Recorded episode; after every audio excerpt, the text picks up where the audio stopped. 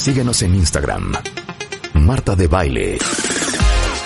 No te pierdas lo mejor de Marta de Baile, dentro y fuera de la cabina. Marta de Baile 2022. Estamos de regreso. Y estamos donde estés. Estamos de regreso en W Radio y cuando escuchan este tema musical es que ya está con nosotros nuestra querida Gloria, Gloria Arellano, mejor conocida entre los cuentavientes como la tía Yoya. ¿Cómo estás, tía Yoya? Feliz, feliz, Rebe, de estar contigo, con todos los cuentavientes y bueno, traemos un temazo que pues pedido específicamente por ti y bueno, yo estoy nada más para consentirte. Entonces, este, le dijiste, eh, hay muchas dudas, muchos temas sobre pensiones en, general y entonces, por favor, y ya estamos aquí para traerles un temazo, les va a servir y, van a, a disfrutarlo muchísimo. No, para todos los que están ahorita pensionados y los que están por presionarse ante el IMSS, para eso viene hoy la tía Yoya, porque nos va a dar las cinco recomendaciones para que no agarremos, no nos agarren en curva con los trámites, ¿de acuerdo? Correcto. Entonces, empecemos. ¿Cuáles son estas cinco recomendaciones? Bueno, la, la, primera y más importante para todas las pensiones del IMSS, que acuérdense que son la de cesantía en edad avanzada, riesgos de trabajo, invalidez y vida, este, para y viudez, orfandad y ascendientes, para todas, lo primerito que tienen que hacer, por favor, cuentamientos, es verificar su constancia de semanas cotizadas. Inclusive, Rebe, hay muchas personas que me dicen, es que Gloria, ¿yo con qué ley estoy? ¿Con la ley del 73? ¿Con la ley del 97? Bueno, miren, cuentamientos, para que tengan la certeza absoluta de en qué ley están, hay que buscar su constancia de semanas cotizadas. ¿Y cómo se hace esto? Se entra en la página de internet del IMSS, que es www.ims.go.mx, le hacen clic en derechohabientes, le hacen clic en pensionados y le hacen clic en constancia de semanas cotizadas. Ajá. Y ya tienen su constancia. Y esta constancia, cuentavientes, lo que tiene de súper interesante es que les va a verificar con cuándo fue que iniciaron su vida laboral y su cotización. Porque mira, Rebe, mucha gente dice, a ver, yo tengo aquí mi número de seguro social, el tercero y cuarto dígito, que dice 88. Sí. Y yo inicié en el 88, por lo tanto me toca la ley del 73. Pero, pero no cuentavientes, porque esa es la fecha en que los dieron de alta por primera vez en el IMSS, pero pudo ser como estudiantes, como em, personas, claro, que estaban en el, en el derecho voluntario y entonces como estudiantes que son, entonces eh, pues, les dieron su número de seguro social. Ese número de seguro social es el que permanece cuando entran a laborar, pero ese número definitivamente no es de cotización. Entonces, verificar esto ahí en su constancia de semanas, todos, absolutamente cualquier pensión que vayan a solicitar, hay que verificarlo. Y entonces, ve si te das cuenta que dice a partir del primero de mayo de 1980, cuentavientes. Y la verdad es que ustedes dicen, no, espérate, yo inicié mi vida laboral en 1976 o, o 80 y, o más bien en 79. Ah, muy bien. Entonces, hay que buscar sus documentos probatorios. Porque ¿por qué está desde el primero de enero del 80? Está porque en esa fecha es que eh, el sistema del IMSS inicia. Entonces, pues todo, todo lo demás hay que probar. ¿Y cómo lo pruebo? Pues eh, haciendo mi aclaración de semanas. Entonces, este punto es medular, porque si me faltan semanas que el IMSS me reconozca, si me faltan este, salarios que no están correctos, porque esa es otra, tú de pronto dices, no, pues es que yo gano 20 mil pesos mensuales y a la hora de la hora ves tu, tu constancia y te tienen dado de alta con salario mínimo. Bueno, pues ahora sí que la radiografía de tu vida, si estás en el, en el esquema de IMSS, está justo en esa constancia de semanas cotizadas. Entonces, lo mismo, cuentavientes, si ustedes o sus familiares, sobre todo sus padres o sus abuelos, eh, solicitaron un préstamo en, en, en el IMSS porque en un periodo de desempleo entraron ayuda por desempleo, entonces eh, ahí lo que sucede es que le retiraron semanas de cotización. Entonces la recomendación, cuentamientos, es devolver esas, ese préstamo. ¿A dónde se devuelve? Se devuelve directamente en la PORE devuelven esos, e, esos recursos, no tienen intereses, no tienen comisión, sí actualización, pero los devuelven y les devuelven sus semanas de cotización y eso es importantísimo para obtener una, una, una pensión eh, fuerte, ¿no? Entonces, esto, esto hace la, la diferencia para que ustedes verifiquen dos cosas, más bien tres. Uno, que efectivamente están con la ley del 73 o del 97. Segundo, que les están tomando todas sus semanas de cotización. Y tercero, el tipo de salario con el que están cotizando. Ahora, em, un punto que es muy importante, cuentavientes, y que sí necesito que, que, se queden con esto, es el siguiente. Fíjate, si, si un cuentaviente dice, pues es que yo empecé en el 95 y a mí me toca, y yo empecé a cotizar en el 95 y a mí me toca la ley del 73 y eso está correcto. Sin embargo, eh, eh, cuando ve su constancia de semanas, dice 2012.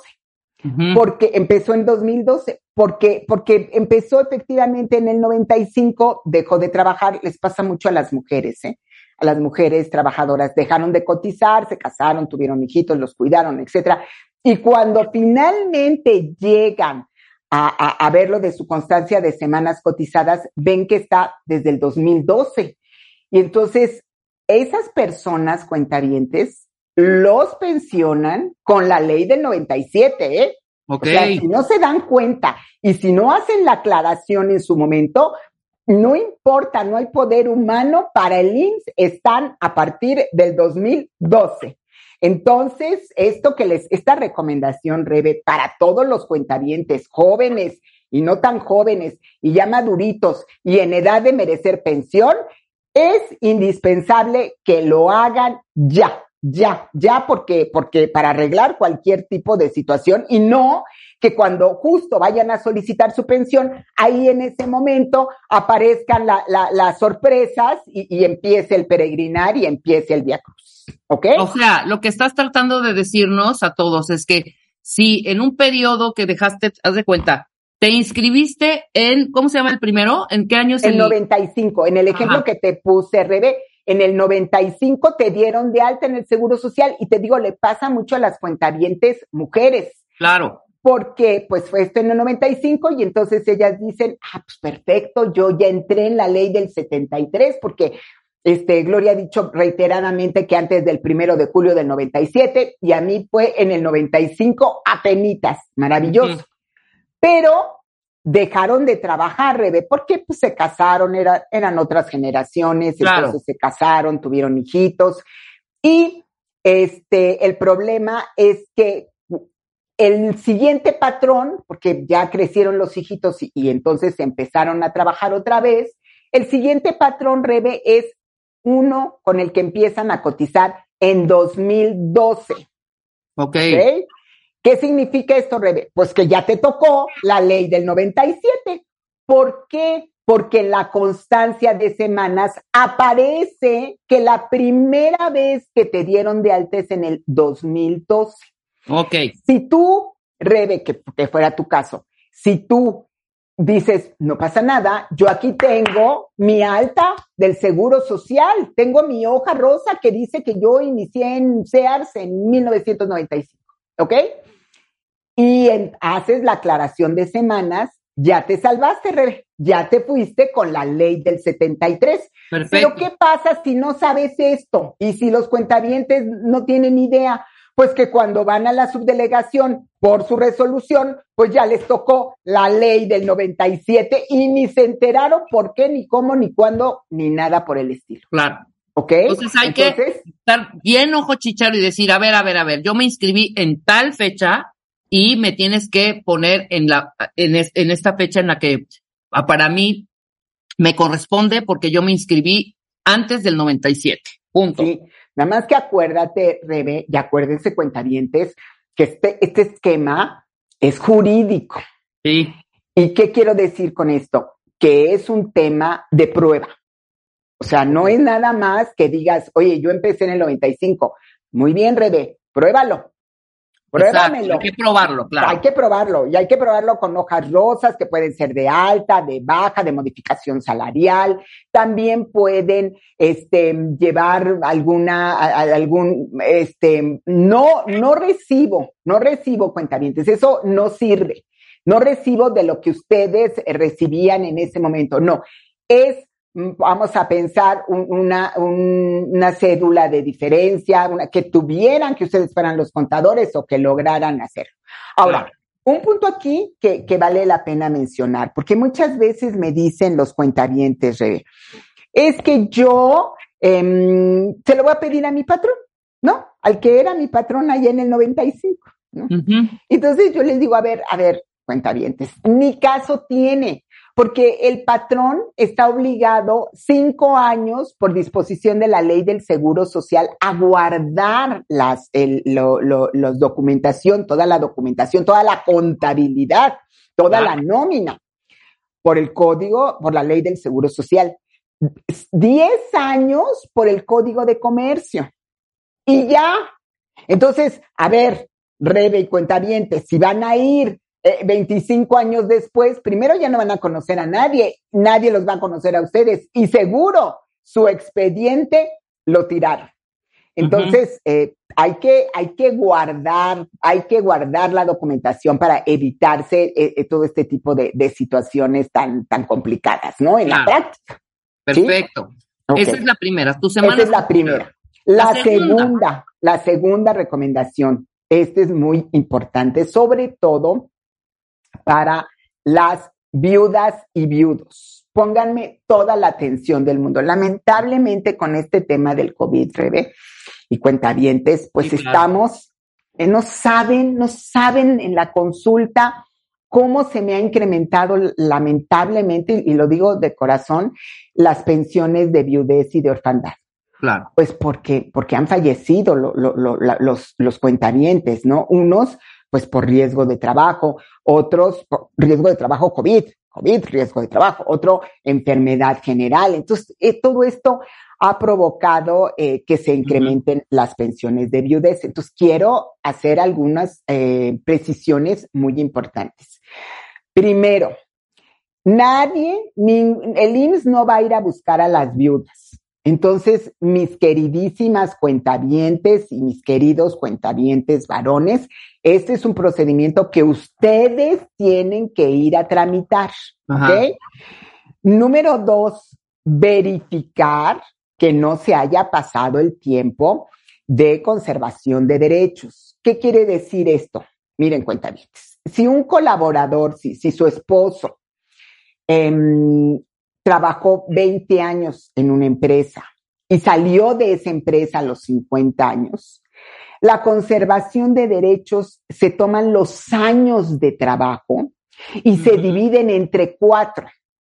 Y ese es el periodo de conservación. Conservación, como su nombre lo indica, es el periodo en el que mantienes los derechos ante el IMSS, ¿ok? Entonces, si, si su esposo, repito, salió a los 50 años, tiene 20 años, tenía 20 años de servicio y lamentablemente murió a los 58 años, que se está haciendo casos muy comunes, bueno, cuentavientes, ya perdió su periodo de conservación de derechos. ¿Por qué? Porque repito, esos 20 años los vamos a dividir entre cuatro y el periodo de conservación de derechos es cinco años. Es decir, a los 55 años perdió su, su, su periodo de conservación de derechos y debió de haber empezado a cotizar nadie le dijo, no lo hizo. Y cuando la, nuestra cuentaviente viuda va a que le den la pensión, le dicen, señora Linda, bueno, no le dicen así porque estos son unos bárbaros, pero, pero deberían de decirle, señora Linda, no hay ya pensión para usted porque se perdió el periodo de conservación de derechos, ¿ok? Muy importante. Entonces, ¿qué es lo que tienen que hacer cuentavientes? Es estar verificando cuando se vence ese periodo, porque ahorita pues no hay manera de revivir al, al, fallecido para que, para que regrese a cotizar. No hay nada que hacer, cuentavientes, no hay juicio que llevar, amparo que llevar, nada. Entonces, por favor, hay que estar muy pendientes. Esa es la segunda recomendación, estar muy, muy pendientes de ese periodo de conservación de derechos para no tener problemas. Ahora, en esta segunda recomendación, fíjense, ¿eh? Es para la viuda. ¿Y, quién es la viuda? Puede ser esposa o concubina, solo una. A ver, em, no, puede, no es esposa y concubina, eso no es, porque la concubina es una figura del derecho civil, entonces necesita tener trato de esposa, fama de esposa, o sea, eh, eh, vivir como, como esposa, no, no, y que el señor no tenga este, otra esposa. Les voy a platicar un caso que acabamos de tener, este, que es un, un caso real, pero para que vean la trascendencia de lo que estoy diciendo. Un cuentamiente varón se casa hace muchos años, muchos, pero porque se casó muy joven, con, con, con una cuentaviente mujer. Y este, se casan en Monterrey. Y como son muy jóvenes, no funciona la relación, inclusive ni tienen hijos y se, y se viene él, no se divorcia, se viene él a la Ciudad de México. En la Ciudad de México, pasados los años, se encuentra una chica linda y, y entonces eh, viven juntos, viven juntos 25 años, Rebe, 25 años, tienen hijos, ¿ok? Cuando el cuentaviente este, fallece, fallece justo de COVID, ¿verdad? Que es una cosa espantosa. Entonces, la, la, la señora que está allá en Monterrey se entera vía Facebook de que el este de que su el que el, innombrable porque así le así le llama Rebe el innombrable le llama al susodicho cuentariente falleció. Y entonces se deja venir, pero como rayo a la Ciudad de México y solicita la pensión de viudez. Y el saldo que le corresponde en la FORE de retiro del 92, retiro del 97, Infonavit del 92, Infonavit del 97. Rebe, porque ella es la esposa. que duraron como, como un año y medio. Y, y la, y, la, y, la, y la señora que vivía con él aquí en la Ciudad de México, que tuvieron hijos, que tuvieron 25 años de, de vida y que ella lo cuidó en este periodo horrible que le cerró los, sus ojitos, se quedó sin nada. Mira. Sin nada, porque sin nada, claro, por supuesto. Nada, por eso... de nada. Sus hijos sí, lo vamos a ver en un momento más, pero ella. Pero ella sin nada. Sin nada. Claro. Claro, vamos a hacer una pausa rapidísimo, cuentavientes, y Ayoya, si me lo permites. Regresando, vamos a hablar sobre las el 3, 4 y 5 recomendaciones, pensiones de invalidez, pensiones de invalidez temporal y la terminación de la relación laboral con la tía Yoya aquí en W Radio. Mándenos sus preguntas, las estamos leyendo absolutamente todas para que les responda la tía Yoya y eh, hacemos una pausa. Ahorita regresamos. Escucha todos nuestros playlists y contenidos en Spotify. Búscanos como Marta de Baile. Marta de Baile 2022. Estamos de regreso y estamos donde estés. Estamos de regreso en W Radio. Son exactamente las 11.05 de la mañana, cuentavientes. Y ya saben que cuando está la tía Yoya es porque vamos a aprender cosas que tienen que ver con pensiones, jubilaciones, afores, etcétera, etcétera. Entonces, la tía Yoya, que es eh, abogada en Derecho, eh, abogada en Derecho, eh, licenciada en Derecho de la Escuela Libre de Derecho, es doctor en Derecho Laboral, Económico, Corporativo. Estamos hablando eh, con el punto número tres. Las pensiones de invalidez y de riesgos de trabajo, tía Yoya. Pongan Sí. atención, cuentavientes. Sí, sí, Marta y, y, y Rebe, fíjense, en este tema de las pensiones de invalidez y riesgos de trabajo, de las dos, nada más que hay que hacer la diferencia entre una y otra. O sea, invalidez es enfermedad general eh, y que pues, pues después de 52 semanas con prórroga de 26, pues ya tienen que, eh, ya les dan una, una pensión de invalidez. Y de riesgos de trabajo son accidentes o enfermedades que se dan con motivo o en razón del trabajo. Bueno, en lo único que tienen de común en estas dos pensiones y que quiero que tenga, que sean que muy, que se queden con esto en este tema, cuentavientes de invalidez y riesgos, es la importancia de que en el periodo en el que los regresan a su empresa o con su patrón y no les han dado la pensión en ese periodo y tampoco están incapacitados, Marta, que en ese periodo les quede muy claro que tienen que solicitarle a sus patrones que no los den de baja, que no los den de baja, no les van a Hasta pagar. que salga, hasta que salga la pensión. Correcto, así es, Marta, hasta que sale la resolución, porque si los dan de baja antes, entonces lo que provocan, eh, los condenan a nunca alcanzar sus pensiones ni de riesgos de trabajo ni de invalidez. Entonces, si te dicen, ay, no, no pasa nada. Hombre, como ya hiciste el trámite, ya te voy a dar de baja. No, no, no, no, no, no, no. Hasta que salga la pensión. Ahora, eso significa que si no te dan de baja en el trabajo, te van a seguir pagando hasta que salga el primer mes de pensión. No, no, ¿O esa parte no, no, no, no es necesario. Simplemente es que sigan cotizando al INSS, que Ah, eventualmente, porque hay una, laboralmente, hay una suspensión de la relación laboral. Entonces, no es necesario que, que, porque, ¿por qué se da la suspensión? Pues porque ellos no trabajan y tú no tienes obligación de darles el salario. Pero, por supuesto, si hubiera, este, eh, si están trabajando, que no lo recomiendo, ¿verdad? Aunque ya no estén incapacitados, déjenlos en su casa porque pues e- están enfermos, están, enfermos que les van a dar la, la pensión. Nada más que en este periodo sigan cotizando.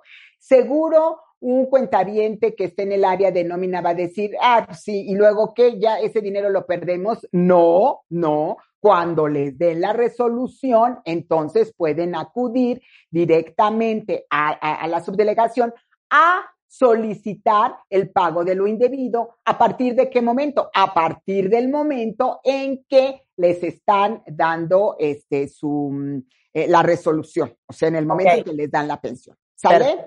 Ok. Perfecto. Ok, ahora, pensiones por invalidez temporal y define invalidez temporal y danos la versión de la ley del 73 y la del 97. Correcto, correcto, Marta, con mucho gusto. La invalidez son accidentes o enfermedades no profesionales, un, cáncer, se cayeron de la tina, eh, se cayeron de la azotea, les dio mm, COVID, pero no por riesgo de trabajo, cualquiera de estas enfermedades que no son de riesgos de trabajo, que la incapacidad les van a dar por el 60% de su último salario y que eh, al principio tienen 52 semanas de incapacidad con una prórroga máxima de 26 semanas y después de ese periodo máximo, y, y quiero ser muy precisa, cuenta bien, máximo, ¿ok? ¿Qué quiere decir Ajá. esto? Que si se cae nuestro, nuestro colaborador y, y- y- y le da una cuadraplegia, pues no lo vamos a tener 20 52 y 26 días de Claro. incapacidad. Al segundo día se va a dar la pensión, ¿ok? Ahora, lo que sí es indispensable, y pónganme toda su atención, cuentamientos, porque eso es un problema de todos los días. Necesitan sí o sí tener 250 semanas de cotización. Si no, aunque les den la, eh, pues el, el dictamen de invalidez, no les van a dar la pensión o el 75% de incapacidad para que les den la pensión. Clarísimo. Ahora, Ah. lo que nos pregunta Marta, dice, a ver, Gloria, dame la diferencia entre la del 73 y la del 97. Por Sí. supuesto que sí. Entonces, de principio, quiero que sepan que esto no, así opera en la vida real, no, no, ni bueno ni malo, así es. Les van a dar una pensión temporal, generalmente. Esta pensión temporal, cuentamientos, se las dan con la ley del 97. ¿Por qué? Pues por lo que pasa es que el IMSS está pagando la pensión. En algunos casos, y lo que voy a decir es durísimo, pero lo voy a decir, en algunos casos el IMSS le está apostando a la muerte del trabajador. Dios de mi vida. así es, porque a ver, ¿cómo te explicas, cómo te explicas, Marta, que un trabajador o una trabajadora con cáncer terminal le dan una pensión temporal? Bueno, pues no tiene otra explicación y, es un tema jurídico y, otro día vengo y lo explico con, con, más calma porque ahorita ya voy atrasada. Pero este otro día vemos, pero la razón al final del día, la razón económica y la razón práctica es que están pagando la pensión. ¿Quién? El IMSS. Ya. Ahora, lo ideal, cuentavientes, es que alcancen una pensión definitiva desde el principio, pero bueno. Y la definitiva, o sea, en dos años se hace una revisión y entonces llegamos a la pensión definitiva y esta definitiva sí puede ser y debe de ser, si tienes derecho a ello, con la ley del 73. Claro. ¿97? La del 97 fue con la pensión temporal. Ok, y, pasas a la. Si no tienes derecho, Marta, que, es bien importante tu precisión, si no tienes derecho, entonces te, irás, te estás con la del 97 y terminas con la del 97. Perfecto. Oye, por último, eh, por terminación de la relación laboral, explica eso. Sí, a ver, cuenta bien. Esto es una cosa de terror lo que voy a decir. Pónganme toda su atención porque además vergüenza me da decirlo. Así se los pongo, ¿eh? Vergüenza. Porque, porque esto, esto que voy a decir, eh, nace de una jurisprudencia en contradicción de tesis. Hemos platicado en otras ocasiones que una autoridad da una resolución y otra autoridad da, jurisdiccional da otra resolución y, la tercera pues resuelve porque los dos están en sentido contrario, ¿ok?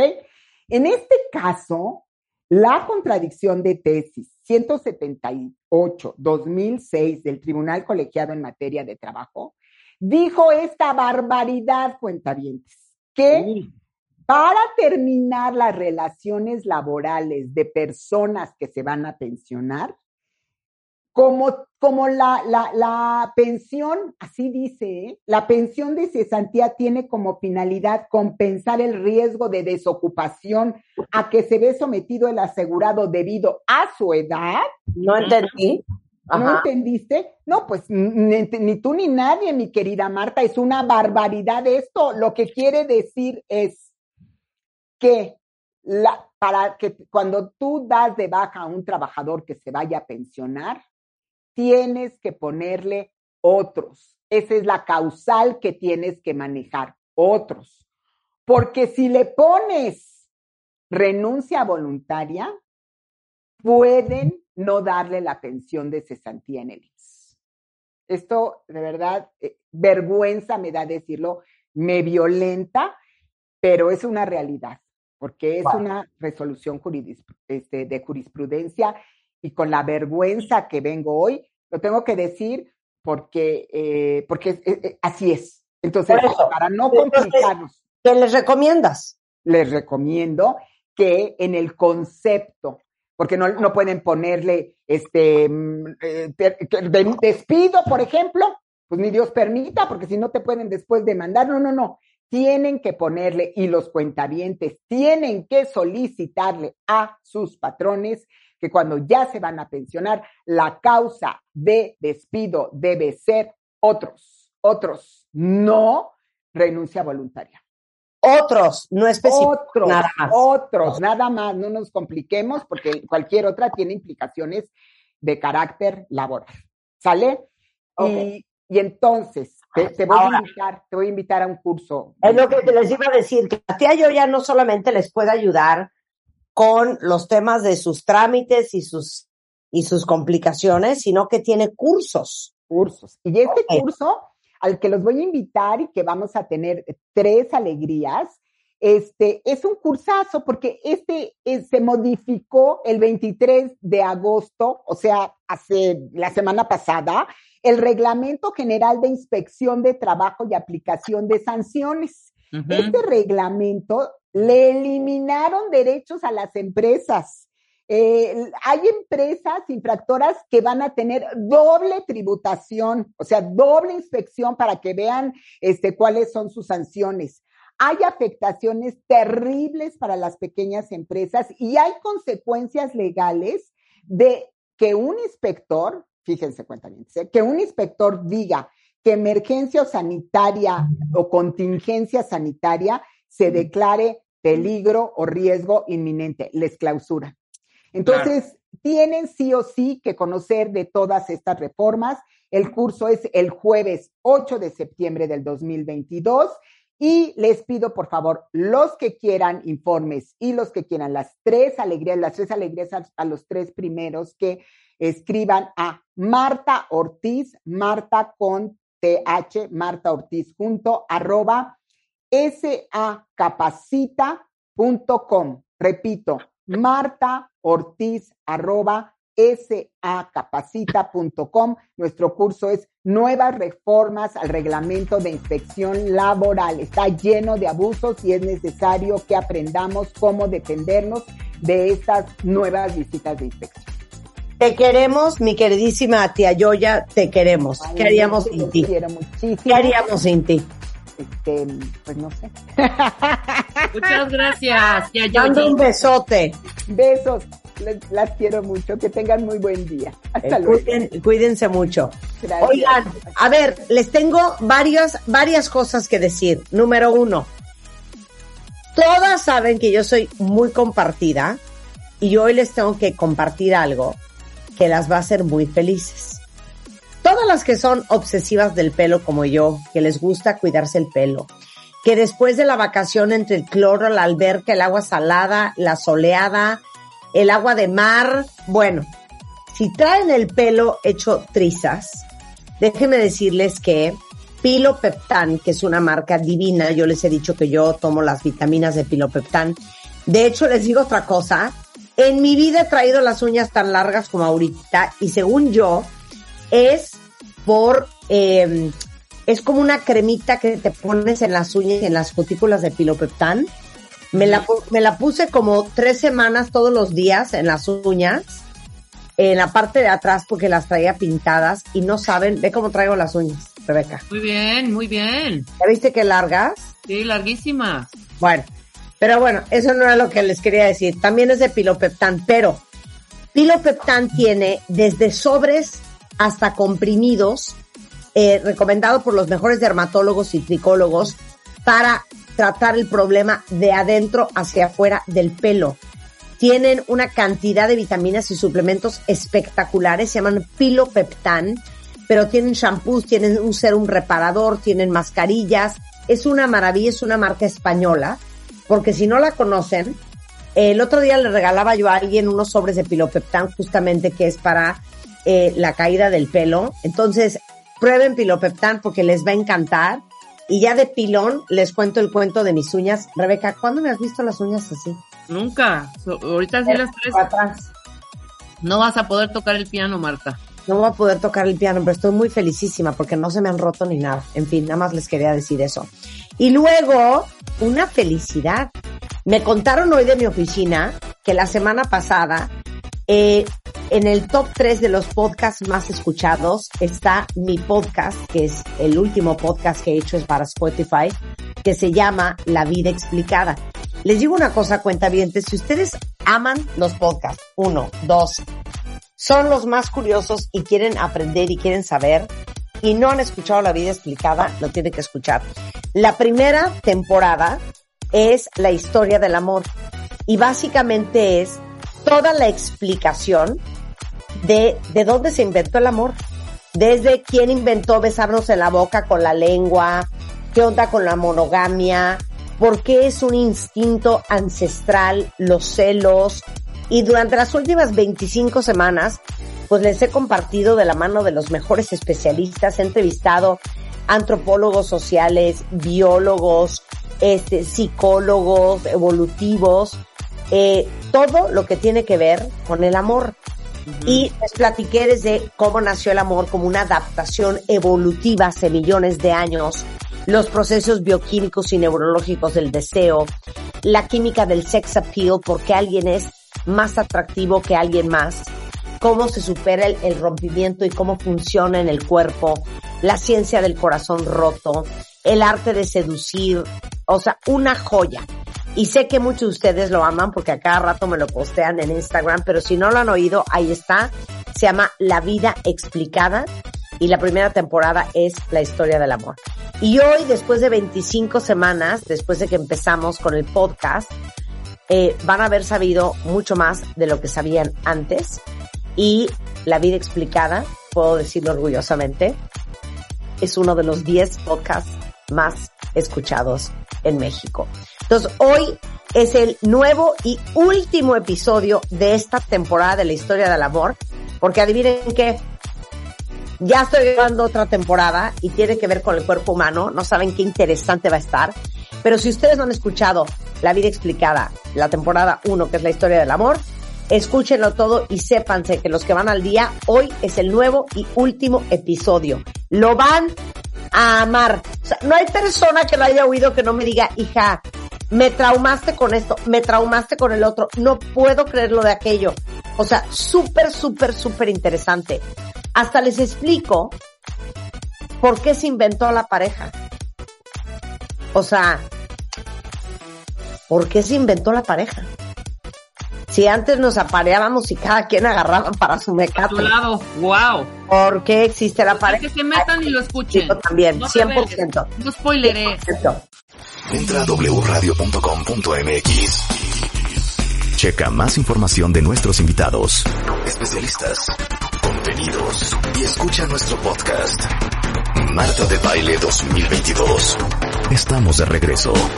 Y estamos donde estés. Ok, Natalie Marcus, ¿cómo estás? Feliz, feliz, ya voy a oír tu podcast, ya me emocioné. Ah, no, hija, te mueres, ¿eh? Si te no va lo he escuchado. a fascinar, te va a fascinar. No sabes qué interesante todo lo que vas a entender de por qué somos hoy los seres humanos en el amor como somos y de dónde viene todo eso. Oigan, Súper tema. menopausia, pero en los hombres. Masculina. Es que siento que nadie pela la andropausia. Nadie pela al hombre, nadie pela al hombre. hombres. Qué horrible. Si ustedes están por ahí de los 38, 40, 45, 50, pongan mucha atención porque Natalie Marcus, que es nutrióloga funcional, va a hablar de la menopausia en los hombres. Oye, el otro día me contaba un amigo, hija, me quedé traumada para siempre del mundo mundial, que él está tomando testosterona desde hace muchos años. Y yo, Ya vamos a hablar de ese tema pronto también, ¿eh? sí, Ahorita vamos yo- a hablar de eso. Y yo, ¿por? No, bueno, pues porque yo tenía pues baja libido, esto que el otro, no tenía mucha energía y no sabes cómo me cambió la vida con la testosterona. Y yo siento, Natalie, que hay un chorro de hombres allá afuera con los niveles de testosterona en el suelo, el suelo. y ni siquiera saben. Arráncate, hija. Ok, bueno. Así como hablamos de la menopausia, el hombre también pasa por la andropausia, que viene del griego andro, hombre, pausia, es receso de hormona masculina. Se quedan sin andrógenos. Y es más útil que la mujer, no vive en esa rueda de la fortuna como nosotros, por eso la gente no le da tanta importancia, porque en ellos es mucho más paulatina, ¿no? No es tan fuerte. Sin Claro. embargo, también hay que ponerle atención, porque ahorita vamos a hablar de los síntomas de baja testosterona. Ahora, desde los 40 años, oigan bien, ya hay una disminución de 40% de la baja de testosterona, esta hormona masculina que se produce 95% en los testículos del hombre y el resto se compensa en las glándulas suprarrenales del estrés. Oye, pero eso es un mundo. 40%. Por eso hay estos hombres, Marta, que van al gym y no marcan músculo y dicen, a ver, como proteína, hago pesas y no aumenta mi masa muscular.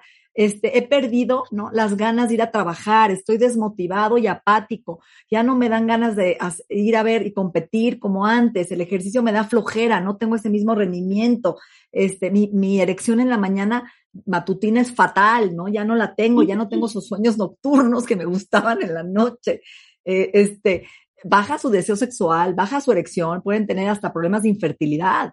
Claro, pero es que me está traumando lo que está diciendo Natalie. Porque como quiera nosotras tenemos un indicador clarísimo. Cuando te está dando menopausia, te empieza a dejar de bajar, te baja irregularmente, pues es, eh, claro, te dan bochornos, esa es tu bandera. Pero ustedes no tienen ningún aviso, ¿eh? No tienen aviso. Que si no están a las vivas, no se dan cuenta que lo que tienen es 40% menos testosterona que ayer. O, y se confunde con depresión, ¿eh? Entonces se sienten deprimidos, vulnerables, con miedo y no están entendiendo que lo que les dan es un antidepresivo y lo que les falta es recuperar, ¿no? Y reemplazar esta hormona masculina que les daba poder. Como un adolescente, Marta, ¿cómo se sienten? Superman, yo puedo con todo, con los trancazos, ¿no? Están fuertes, musculosos, hot. Y la gente va envejeciendo y empieza a perder su autoestima, se sienten con pérdida de masa muscular. ¿No te has visto estos hombres que están lampiños de las piernas? Y que les empieza a salir vello horrible en la nariz. Sí. Las cejas miden así, ¿no? Las orejas llenas de los oídos llenos de pelos. Eso es lo que pasa. Hay un cambio hasta en el vello. O sea, Te lo les crece- suplico, Natalie, no me quites las ganas de vivir, hija, ¿qué te pasa? Así que tengan pinzas y tijeras a la mano, mujeres. No, yo les claro, es que yo les voy a decir una cosa. Señoras, háganos una caridad al resto de la sociedad. Revisen en las orejas y, y las narices a sus maridos y depílenlos con láser, con cera, con pinzas, como quieran, pero no los manden hacia la vida. Pare- cierro paréntesis. Continúa. Entonces, inclusive caída de cabello y la composición corporal, Marta. No sé si has visto, Rebe, que van envejeciendo con más grasa en la panza. Sí, sí, sí. ¿sí? Y menos músculo. En pier- las piernas se les vuelven delgaditas, flacas, tienen músculo en los brazos y empiezan a cambiar su cuerpo. Por más que sea, eso es un aviso de que estás perdiendo testosterona, la hormona que construye músculo y hueso. Oye, pero aparte se les va el deseo sexual, I suppose. Por supuesto, están, ya son roommates. La gente dice, tengo un roommate en mi casa, no tengo a mi pareja, ¿no? Y, eso también es importante porque el apetito sexual cambia y la erección cambia, la circulación, pero además es algo importante. No solo es la hormona del apetito sexual, es la hormona que previene osteoporosis. También hay hombres que les dan osteoporosis por falta de testosterona, los huesos se vuelven más porosos y más quebradizos, previene Alzheimer y tienes más testosterona en tu corazón que en los testículos. Es un antioxidante para el colesterol, te protege de aterosclerosis. Entonces, es a nivel cardiovascular. Claro. Oye, ahora, independientemente de la edad, Sí. ¿qué ocasiona la disminución de la testosterona? Eh, ¿Y dónde se forma la testosterona? Es en los testículos, ¿no? 95% en los testículos y el resto en las, supla- las glándulas suprarrenales, junto con otra hormona que se llama DHEA, de hidroepinoandosterona. La DHA la venden over the counter en cualquier tienda. ¿Por qué? Porque es la madre de la juventud, la, la madre de las hormonas. Se llama DHA y es la madre de las hormonas porque a partir de esta que se produce principalmente en nuestras glándulas suprarrenales, se convierte en testosterona y en las mujeres se convierte también en progesterona y estrógenos. Entonces, tu cuerpo decide a dónde manda tu DHA, depende de tu de- deficiencia hormonal. Entonces, te ayuda la DHA a llegar al orgasmo, a que no se adelgace la vagina en la mujer, pero en el hombre lo ayuda a tener más poder, fuerza, erección, ¿sí? Claro. Y también le da energía y vitalidad. Ok. Tanto- las dos son importantes, la DHA y la testosterona, que ambas se pueden medir en sangre, Marta, para ver tus niveles y saber si estás deficiente. Ok, para ahí, porque regresando ahora sí, ¿qué causa la disminución de testosterona? Y vamos a hablar de cómo te das cuenta y cómo se balancean las hormonas durante la andropausia. ¿Y qué pueden hacer mujeres ustedes? Porque es muy probable que más rápido te des cuenta tú que tu marido trae un problema de testosterona a que se dé cuenta él. Regresando con Natalie Marcos, no se vayan. Escuchas a Marta de Baile por W Radio. Síguenos en Facebook, Marta de Baile. Y en Twitter, arroba Marta de Baile, Marta de Baile 2022. Estamos de regreso. Y estamos... Donde estés. Oigan, para que vean que no los abandonamos, estamos con Natalie Marcus, que es nuestra nutrióloga funcional de cabecera, hablando de la menopausia, pero en hombres, que es la andropausia.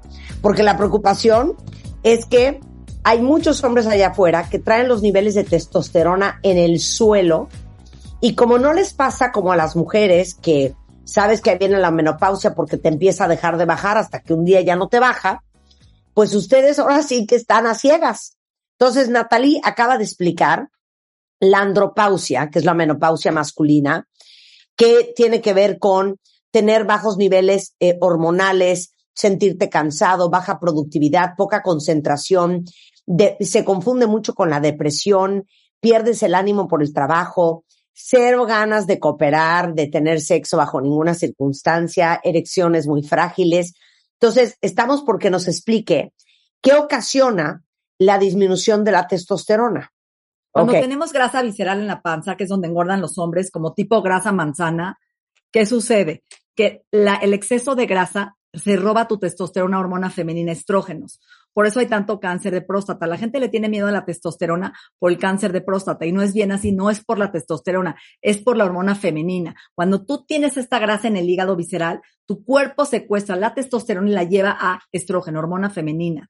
Y uno de los factores más importantes, el alcohol. El tomar alcohol roba tu testosterona, estrógenos. Entonces, muchos hombres beben y el alcohol también se roba un mineral que se llama zinc. El zinc secuestra tu testosterona y que permite que no se vaya a hormona femenina. Entonces, tanto el alcohol como el estrés, como el exceso de grasa visceral van a ser ladrones de testosterona y la van a llevar a hormona más femenina. Por eso has visto estos hombres que también tienen un poquito de mama, ¿no? Que les crecen las chichitas y que empiezan a tener pérdida de músculo y más grasa, tanto grasa en la mama como grasa en el abdomen, y eso es una deficiencia de testosterona con un exceso de hormona femenina estrógeno, que es muy importante, ¿ok? Y eso está súper interesante, los man boobs. Eso es, eso es chichones, a lo mejor tiene mucho estrógeno y poca progesterona. Exacto, y de repente ya tienen cáncer de próstata. ¿Por qué? Porque el estrógeno en una forma, en el hombre, empieza a crecer de alguna forma, igual que en la mujer, cáncer de mama y cáncer de próstata. Entonces tenemos que tener un equilibrio hormonal y cuidar esos secuestradores bajando el alcohol, haciendo ejercicio, tomando el zinc, bajando la grasa del hígado y sobre todo la insulina. Cuando tú tienes resistencia a insulina, la hiperinsulinemia también roba la testosterona estrógenos. Entonces, fíjate algo, Marta, nunca dejan de producir estrógenos ni el hombre ni la mujer. Es la hormona que, aunque tengas menopausia, tienes algo. Y entre más grasa tengas, más estrógenos produces. Por eso a la mujer de repente le da cáncer a los 60 años. ¿Por qué? Porque empieza a engordar, cambia su composición corporal, tiene más grasa y expone el cuerpo a exceso de estrógenos, igual que el hombre, ¿correcto? Ahora, ¿cómo te das cuenta que tienes andropausia? Más o menos a qué edad existe, aparece y qué pruebas te tienes que hacer. Ok, a partir de, de los 40 eh, años empieza a disminuir la testosterona, pero a los 50 es cuando ya tenemos menos del 60% de testosterona en nuestros testículos. Es como si el cerebro se desconecta de los testículos y deja de mandar a producir testosterona, ¿ok? Y entonces empieza a tener todos los síntomas que mencionamos hoy. Ahora, la puedes medir en sangre. Si tú te mides testosterona total y libre, vas a saber cómo están tus niveles. Si tus niveles están abajo de 350, eres candidato para un reemplazo hormonal de testosterona. Si estás en 500, 600, 800, significa que tus testículos están maravillosos y sigues teniendo una buena producción de testosterona. Claro. Punta. Cuando nosotros nos hacen exámenes de el perfil hormonal, el doctor te pide que te lo hagas en cierto momento del ciclo te pide que te lo hagas en cierto momento del ciclo o en cierto momento de la vida para ver ciertas hormonas. ¿Cuándo te tienes que hacer esta prueba de eh, testosterona? ¿Sabes que Ben Stiller le dio cáncer de próstata a los 40 años, Marta? Sí. Hoy estamos viendo hombres jóvenes, por eso hay que checarse a partir de los 40 un antígeno prostático total y libre y checar tus hormonas masculinas. ¿Pero en qué momento del mes? ¿Da igual? Al hombre no importa, no es como a la mujer, ¿ok? Cualquier momento del mes. Eso es importantísimo. Y también checarse la insulina y la glucosa, porque ahí vamos a saber cuál es la causa de que te estés perdiendo tu testosterona. No solo medir las hormonas, que es glucosa, tu insulina. Por ejemplo, la vitamina D también ayuda a secuestrar y a producir testosterona y que esté en buenos niveles. Hoy todo el mundo trae una deficiencia de vitamina D y lo decimos en todos los programas. Entonces, el zinc y la vitamina D son los suplementos ideales para ayudar a producir tu testosterona y ayudar a que se secuestre y no se convierta y se vaya a otra ruta de hormonas que nos hagan daño, ¿ok?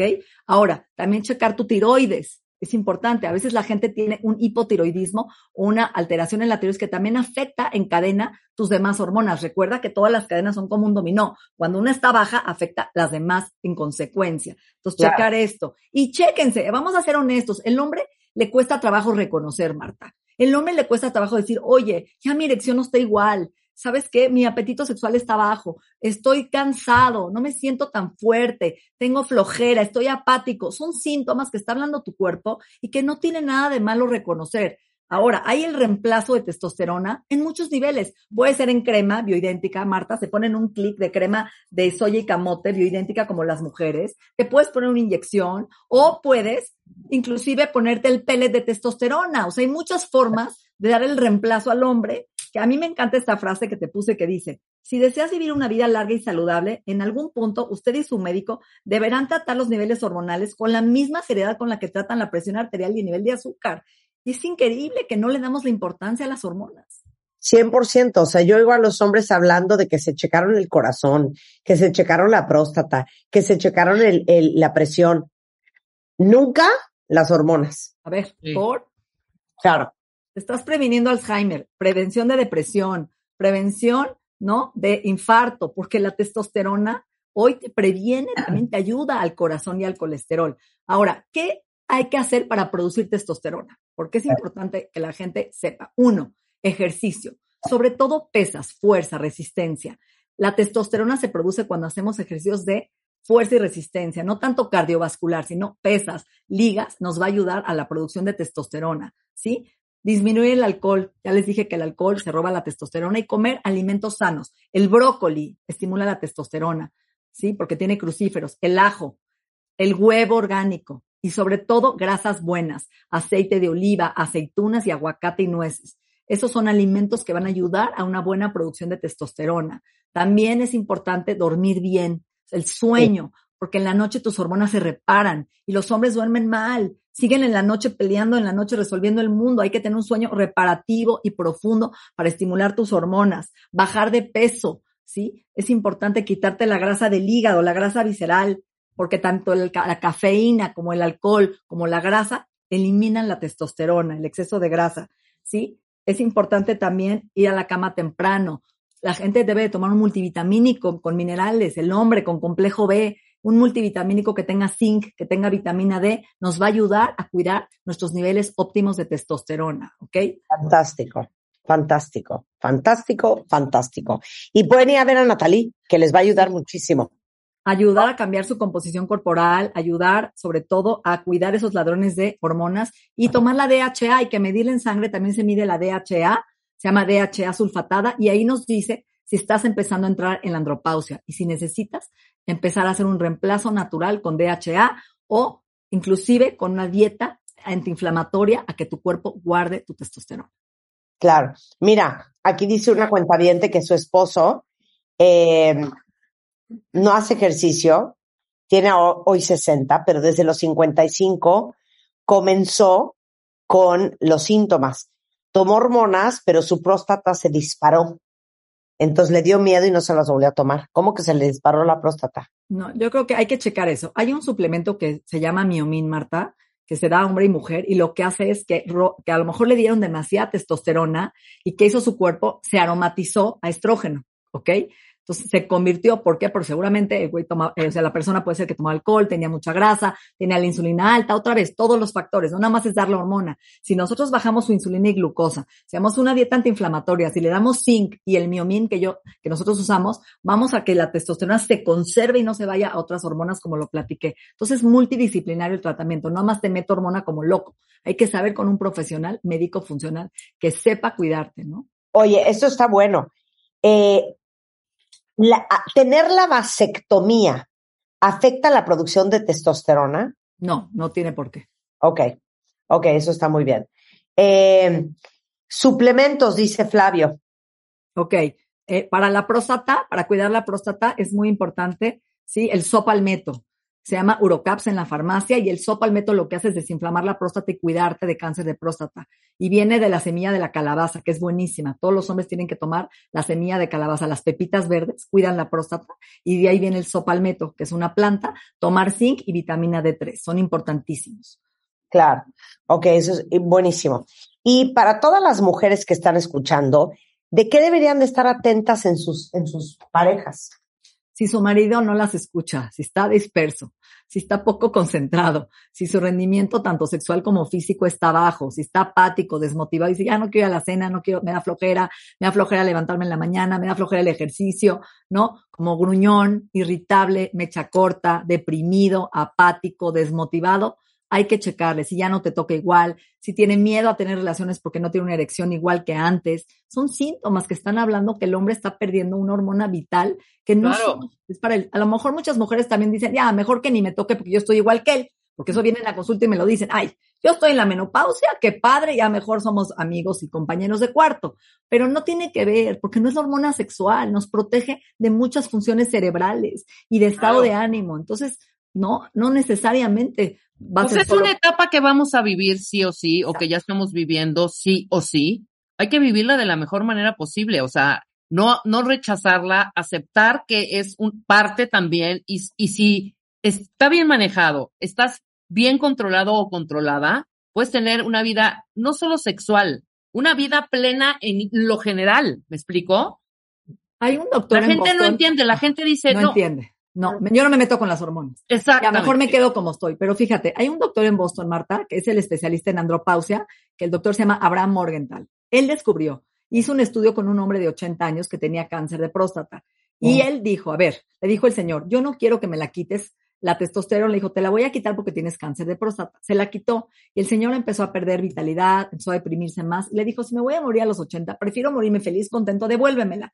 Se le regresa la testosterona y ¿qué crees? No solo no le aumenta el tumor, sino le disminuye. Entonces, él es especialista y hoy todos los urólogos en México y en muchos médicos están usando la testosterona como prevención también de cáncer. Entonces hay que informarse, hay que ir con un profesional que te explique y que te cuide y ver por qué tu próstata, ¿no? De alguna forma está crecida, ir al urólogo por lo menos una vez al año y checar tu próstata.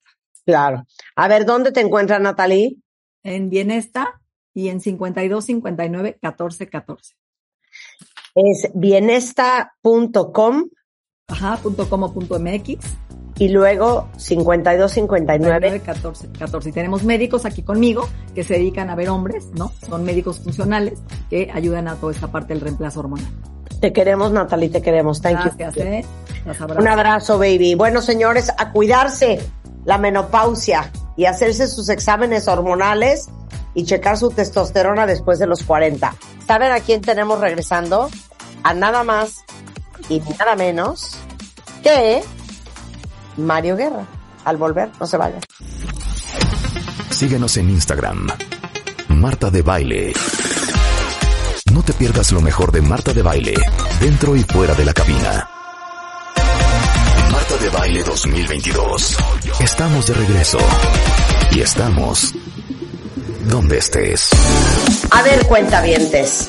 El tema que nos ocupa yo creo que a lo mejor muchos de ustedes que a lo mejor por sus hijos o por los nietos o en las noticias que han escuchado, han oído de la palabra que yo la oigo y quiero vomitar, Miguel, pero no importa, ahorita hablamos de eso, metaverso. Y seguramente también han pensado, igual que yo, o sea, es que no entiendo nada.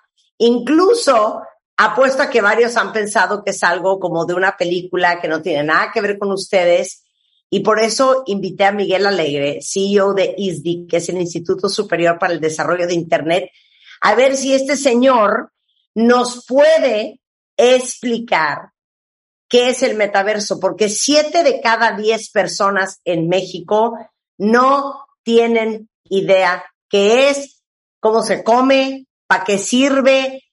Y hoy en día, Miguel, no saber qué es el metaverso pues ya es de gente mayor, ¿no?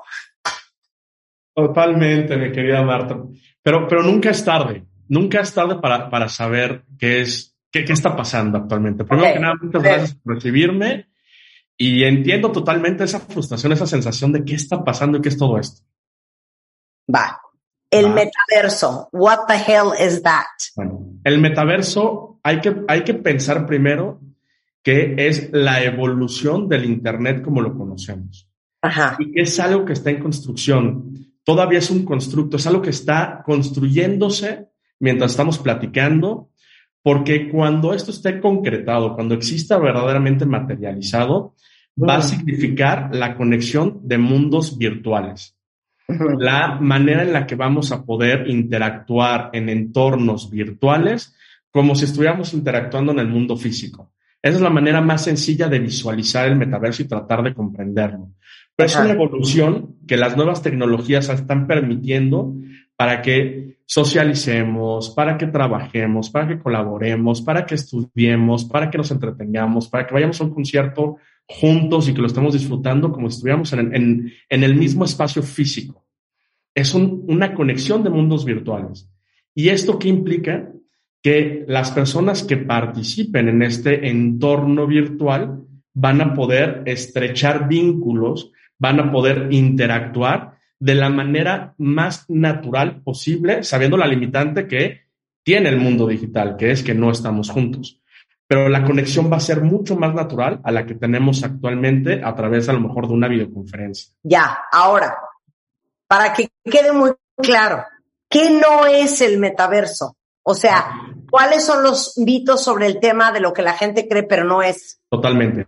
Muchas personas cuando escuchan metaverso, que además suena a palabra de moda en un futuro lejano y distante, déjenme decirle, no lo es. Se está trabajando y se está invirtiendo muchísimo dinero en construirlo para que estas experiencias empiecen a suceder o ya están sucediendo de alguna manera en algunos entornos.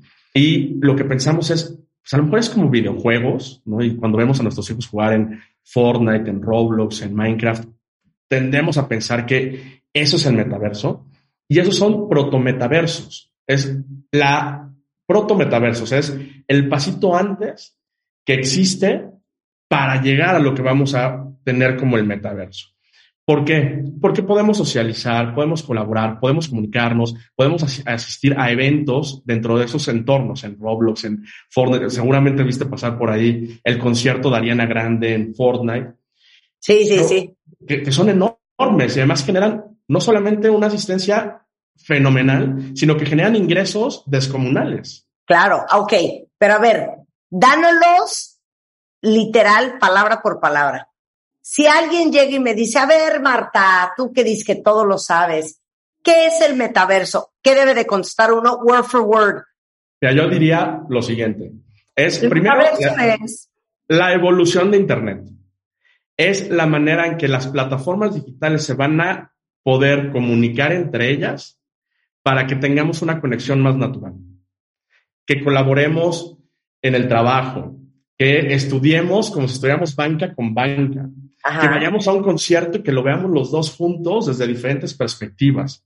Es esa evolución que nos va a permitir que este, esta visión que se tenía en Internet hace algunos años se empieza a materializar. Y todavía estamos lejos, y por eso te, decía, es un constructo.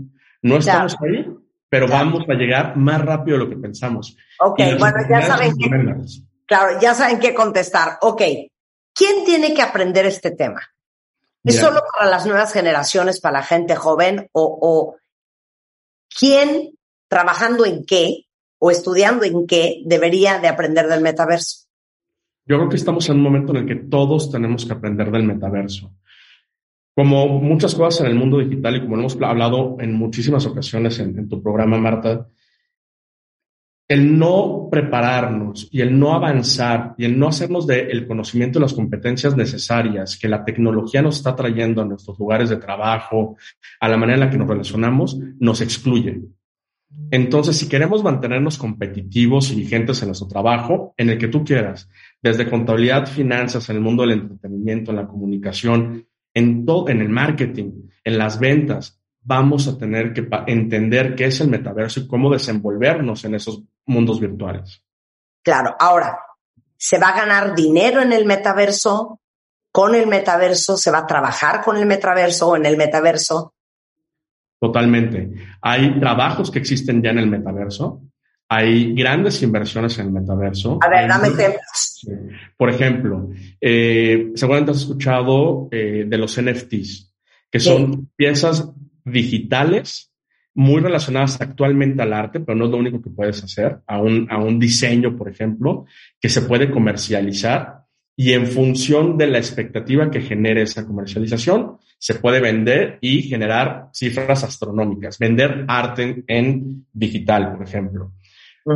Marcas de moda y hay muchísimas ya, o de lujo, están incursionando en el metaverso, probando colecciones que si funcionan en el metaverso, las crean en el mundo físico, las, las producen y las empiezan a vender en las tiendas físicas. O no, quizás solamente quieres comprar esa ropa física de esa colección de ese diseñador que te encanta y que lo vas a vender solamente en el metaverso para que tu avatar tenga los últimos tenis, ese abrigo que tanto te gusta, esos lentes padrísimos que quieres tener y con los cuales tú quieres vestir a tu, vestir a tu gemelo digital o a tu avatar. Entonces, desde la moda hasta el entretenimiento puedes ganar dinero. Los conciertos, por ejemplo, hablamos del concierto de Ariana Grande. La venta de ese ticket, de esa entrada, ya genera ingresos. Y así va a pasar en muchos modelos de negocio y en muchas profesiones que todavía están surgiendo y que están creando, pero que van a ser necesarias en los próximos años. Ya, ahora, ¿cómo le hacemos o qué necesitamos para convertirnos en unos picudazos del tema de metaverso? Dime que el ISDI ya está dando clases de eso. Totalmente. En, en ISDI lanzamos un programa que se llama MetaX, que es el, Meta, el Metaverso Executive Program, donde hablamos justamente de la evolución de Internet, del surgimiento de la Web3 y de las nuevas tecnologías que están cambiando el mundo, que están cambiando, por supuesto, la manera de hacer negocios, la manera en la que nos tenemos que preparar como profesionales para ser relevantes en un mundo que va a cambiar mucho más rápido y donde todas estas nuevas tecnologías, blockchain, por supuesto, el tema de inteligencia artificial, de aprendizaje de las máquinas, Internet de las cosas, convergen para ir materializando este mundo que se llama ahora metaverso. Y, en ISDI estamos preparando a nuestros alumnos en estas nuevas tecnologías, en estas nuevas disciplinas, para que aprendan a llevar sus negocios a este mundo virtual, pero también para que ellos estén preparados para que si tienen que trabajar en este nuevo universo, tengan las herramientas y el conocimiento necesario. Claro. Oye, es que te voy a decir una cosa. En los siguientes años, cada vez más, se va a requerir muchas más competencias de un profesional. Totalmente. Y, hoy hacemos redes sociales, por ejemplo. Imagínate cómo vas a hacer, cómo vas a socializar en este metaverso. Vas a estar on y off, vas a estar un ratito en el mundo físico y mucho tiempo también conectado a estas nuevas realidades. ¿Cómo vendo? ¿Cómo, ¿Cómo puedo yo disfrutar mi vida como la disfruto con mis amigos cuando incluso no estoy con ellos? ¿Cómo estudio? ¿Cómo colaboro? Y parece complejo, y es complejo, pero tampoco es algo en el que difícilmente nos podamos subir sin importar la edad. Los chavos están ahí ya, para ellos es súper natural, para ellos va a ser parte de su día a día y nosotros que ya tenemos, pues a lo mejor cierta experiencia o tenemos cierta edad y decimos no entiendo, tenemos que aprender porque el mundo muy rápidamente va a ir en esa dirección y los trabajos van a evolucionar a la necesidad de tener tu trabajo tradicional con su evolución natural, pero también a que lo puedas hacer en el metaverso. Miren, piénsenlo así. Me acuerdo cuando yo fundé Bebemundo en el 2000, 2000, de hecho. A ver, no existía, por ejemplo, un community manager, ¿no? Y muchos trabajos que hoy en día son trabajos nuevos, son trabajos que hace 15, 20 años no existían. Lo mismo va a suceder en el futuro. Entonces, imagínense cómo tienen que prepararse y preparar a las nuevas generaciones para que sean profesionalmente competitivas en el futuro. Realmente. Imagínate con, las, con este tipo de profesiones. El community manager que no existía hace 20 años, que hoy ya es una posición que se requiere muchísimo, cómo va a evolucionar en el metaverso y cómo va a atender a comunidades dentro del metaverso. Alguien que se dedica a organizar conciertos, cómo tiene, o, eventos, cómo los va a organizar en el metaverso. Alguien que hace ventas.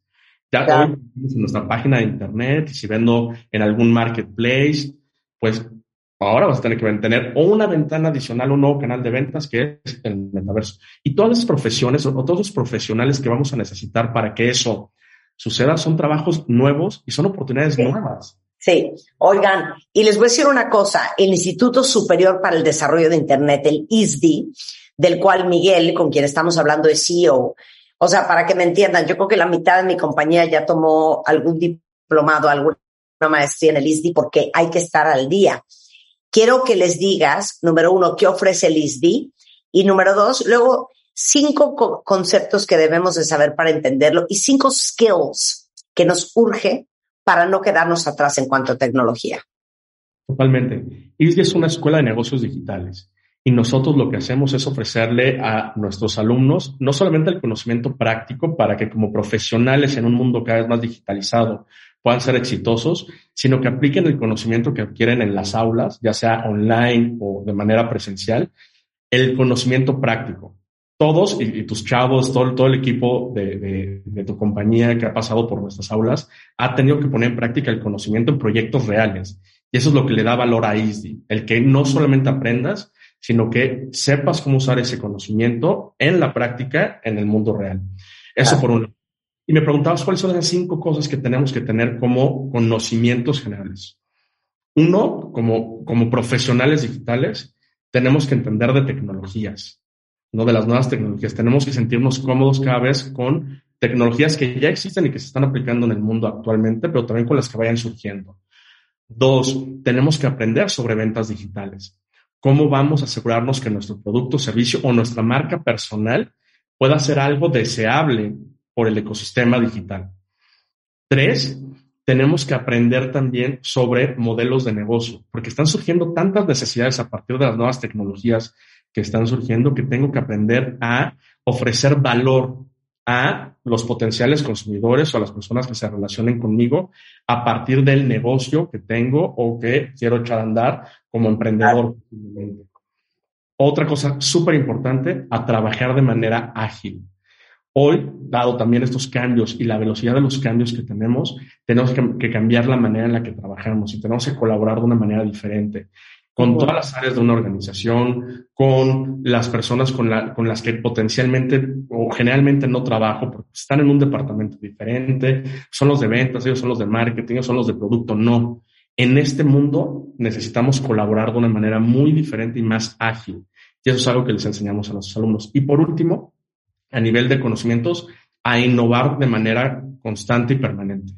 Porque si no tienes la capacidad de innovar, difícilmente vas a poder seguirle los pasos a tus competidores, por un lado, pero de manera más importante a las necesidades que tiene tu cliente. Y eso.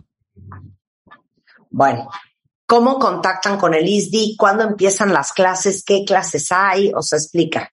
Mira, todo el tiempo empezamos programas porque esto no para. Desde programas de coding que van a ser súper necesarios para un mundo cada vez más digitalizado, que aprendas, que sepas hacer código para aplicaciones móviles, sitios web, para el metaverso. Tenemos cursos que empiezan en septiembre, programas de marketing digital que empiezan también ahora en el mes de, septiembre. En septiembre es un mes en el que empiezan todos los programas y todas las ofertas que tenemos en ISDE, entonces es un mes muy importante porque iniciamos con todas estas formaciones. Oye, pero entonces que se metan ya a eh, cuál es la plataforma de ISDI. Mira, ISDI está en la página web que tiene la siguiente dirección, que es isdi.education diagonal MX. Ahí pueden encontrar información de todos nuestros programas.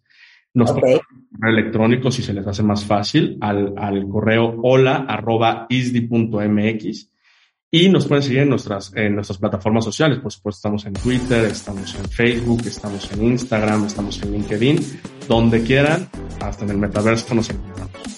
Miguel Alegrecillo del Instituto Superior para el Desarrollo de Internet, si les urge seguir aprendiendo, si les urge subir sus bonos, si les urge valer más como profesionales, es una gran alternativa. Miguel, muchísimas gracias.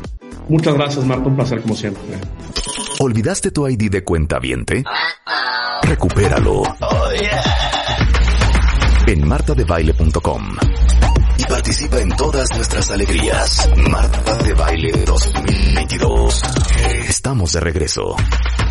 Y estamos donde estés. Estamos de regreso en W Radio. Se van a traumar con lo que les voy a contar ahorita. Ubican el dicho este de que no te den migajas. Bueno, eso tiene un nombre. Se llama breadcrumbing. De hecho, eh, el periódico The New York Times en el 2016 usó el término breadcrumbing y breadcrumb es una migaja de pan al referirse al acto de enviar mensajes de texto coquetos, o sea, todo lo que tienes que hacer para tener la velita prendida pero sin compromisos, con el fin, pues, de tener la velita prendida sin compromisos y sin hacer mucho esfuerzo. Entonces, hay un estudio que sale que tres de cada diez personas han sido víctimas del el breadcrumbing, ¿ok? Entonces, obviamente, dijimos, esto lo tenemos que discutir con Mario Guerra. ¿Te conformas con breadcrumbs? O sea, ¿te conformas con migajas? Mario Guerra es en la house. ¿Qué pasó, Marta? ¿Cómo está en red? Pues sí, efectivamente, ¿no? Esto de las migajas de amor. Nada más que aquí hay una procedura con esto. E, es, decir, hay una verdad y una mentira. Migajas sí son, pero amor no es. Parece amor. Es decir, en la superficie hay una persona que parece como estar interesada contigo, pero no te lo dice abiertamente. Como dice Marta, va como coqueteando, te va mandando como señalitas, porque se da cuenta que, que muerdes la carnada. Claro. Que tú también estás interesado, interesada, que te emocionas, que te ilusionas, que le dices, es que te ven de inmediato, ¿no? Así como cuando te llaman, ay, qué bueno que me hablaste, ya tenía mucho que no hablábamos y acaban de hablar en la mañana, ¿no?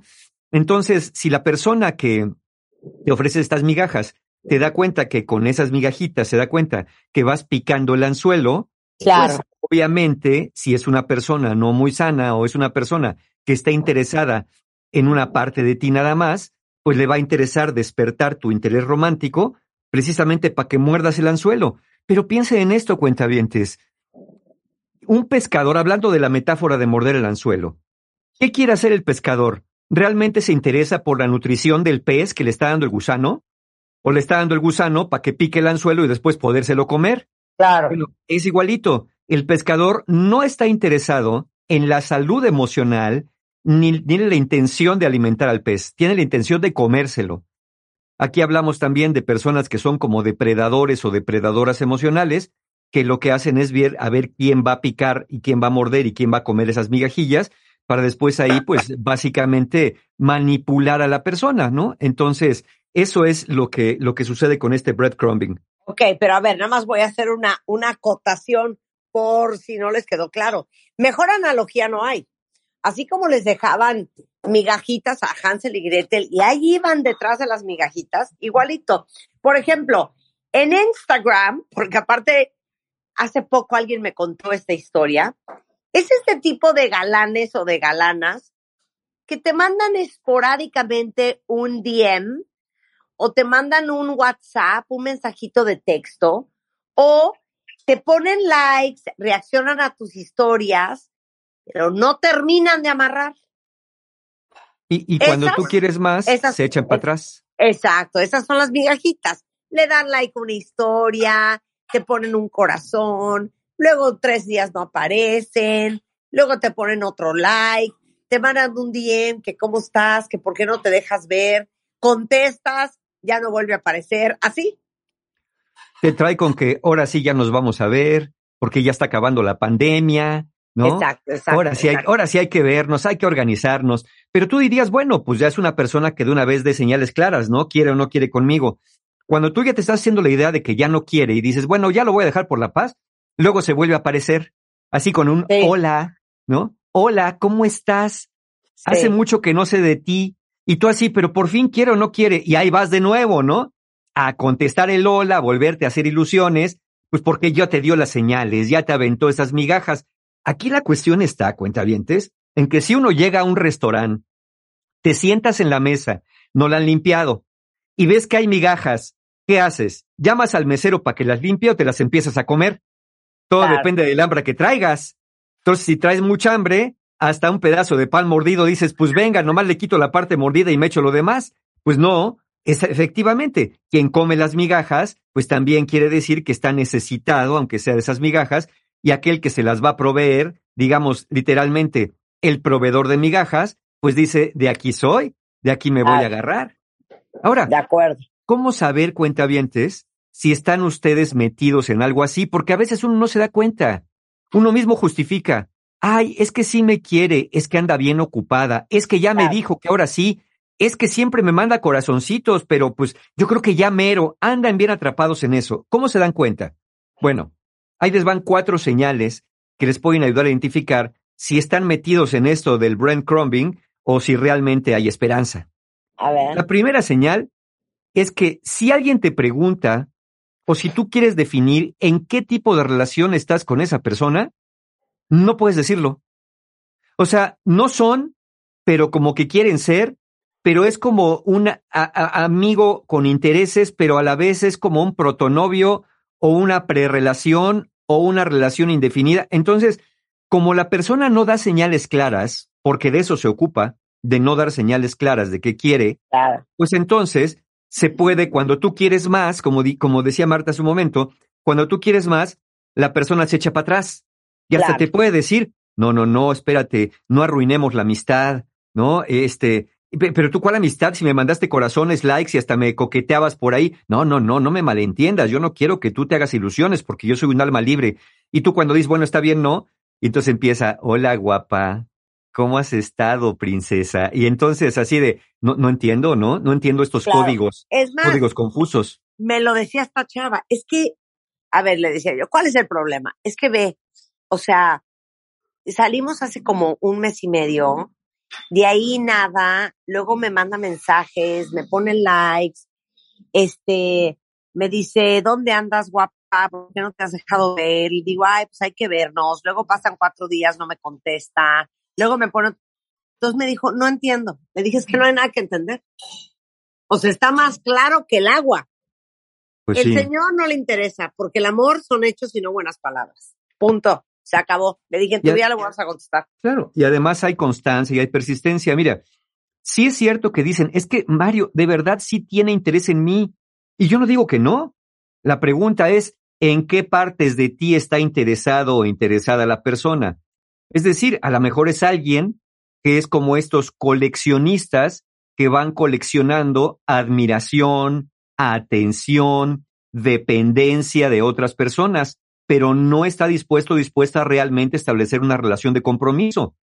Es evidente que algo le interesa de ti, pero aquí la gran pregunta es si lo que a ti te interesa en una relación es lo que a esa persona realmente le interesa de ti. Por eso su interés de estas personas que te, que te lanzan estas migajas, de estos que te hacen breadcrumbing, es un interés que parece ser esporádico, intermitente, inconsistente e impredecible. Están, pero no están, se van, pero vuelven a aparecer, aparecen y se desaparecen. Es como, es como muy agotador estar tratando de entender desde la lógica y la razón qué es lo que realmente quiere esta persona conmigo. Pero ¿saben qué? Solamente que ustedes se dediquen a eso, a descifrar eh, eh, pensamientos ocultos de alguien o a la filosofía de la vida, A ver, francamente, yo no creo que tengan tiempo de estar entendiendo lo que el otro quiere. a ver, yo no soy Sherlock Holmes. Exacto. Yo no soy investigadora privada. Yo no trabajo en el FBI. Tampoco soy de la CIA. ¿No se te entiende lo que me quieres comunicar? Ah, no voy a estar tratando de averiguar. Ya. Sí, y se acuerdan cuando hablamos de esto de, de- de llegar así con la, con la intención por fuera, de llegar así con la cruda realidad, decirle a alguien, mira, yo estoy interesado, estoy interesada en una relación comprometida, en una relación de largo plazo, porque yo lo que quiero es estar con una persona de manera constante y permanente. Eso es lo que yo quiero. ¿Tú qué quieres? ¿Quieres lo mismo? Porque si, si, si ya ni, ni siquiera me puedes decir lo que quieres, entonces es no. Entonces, quiero saber si tú quieres lo mismo. Si no, ¿para qué nos hacemos perder el tiempo mutuamente? Ya sé que nos 100%. gustamos, ya sé que hay atracción, ya sé que el coqueteo es sabroso, eso de hacerse la ilusión, pero es que, cuentavientes, uno no vive a base de ilusiones.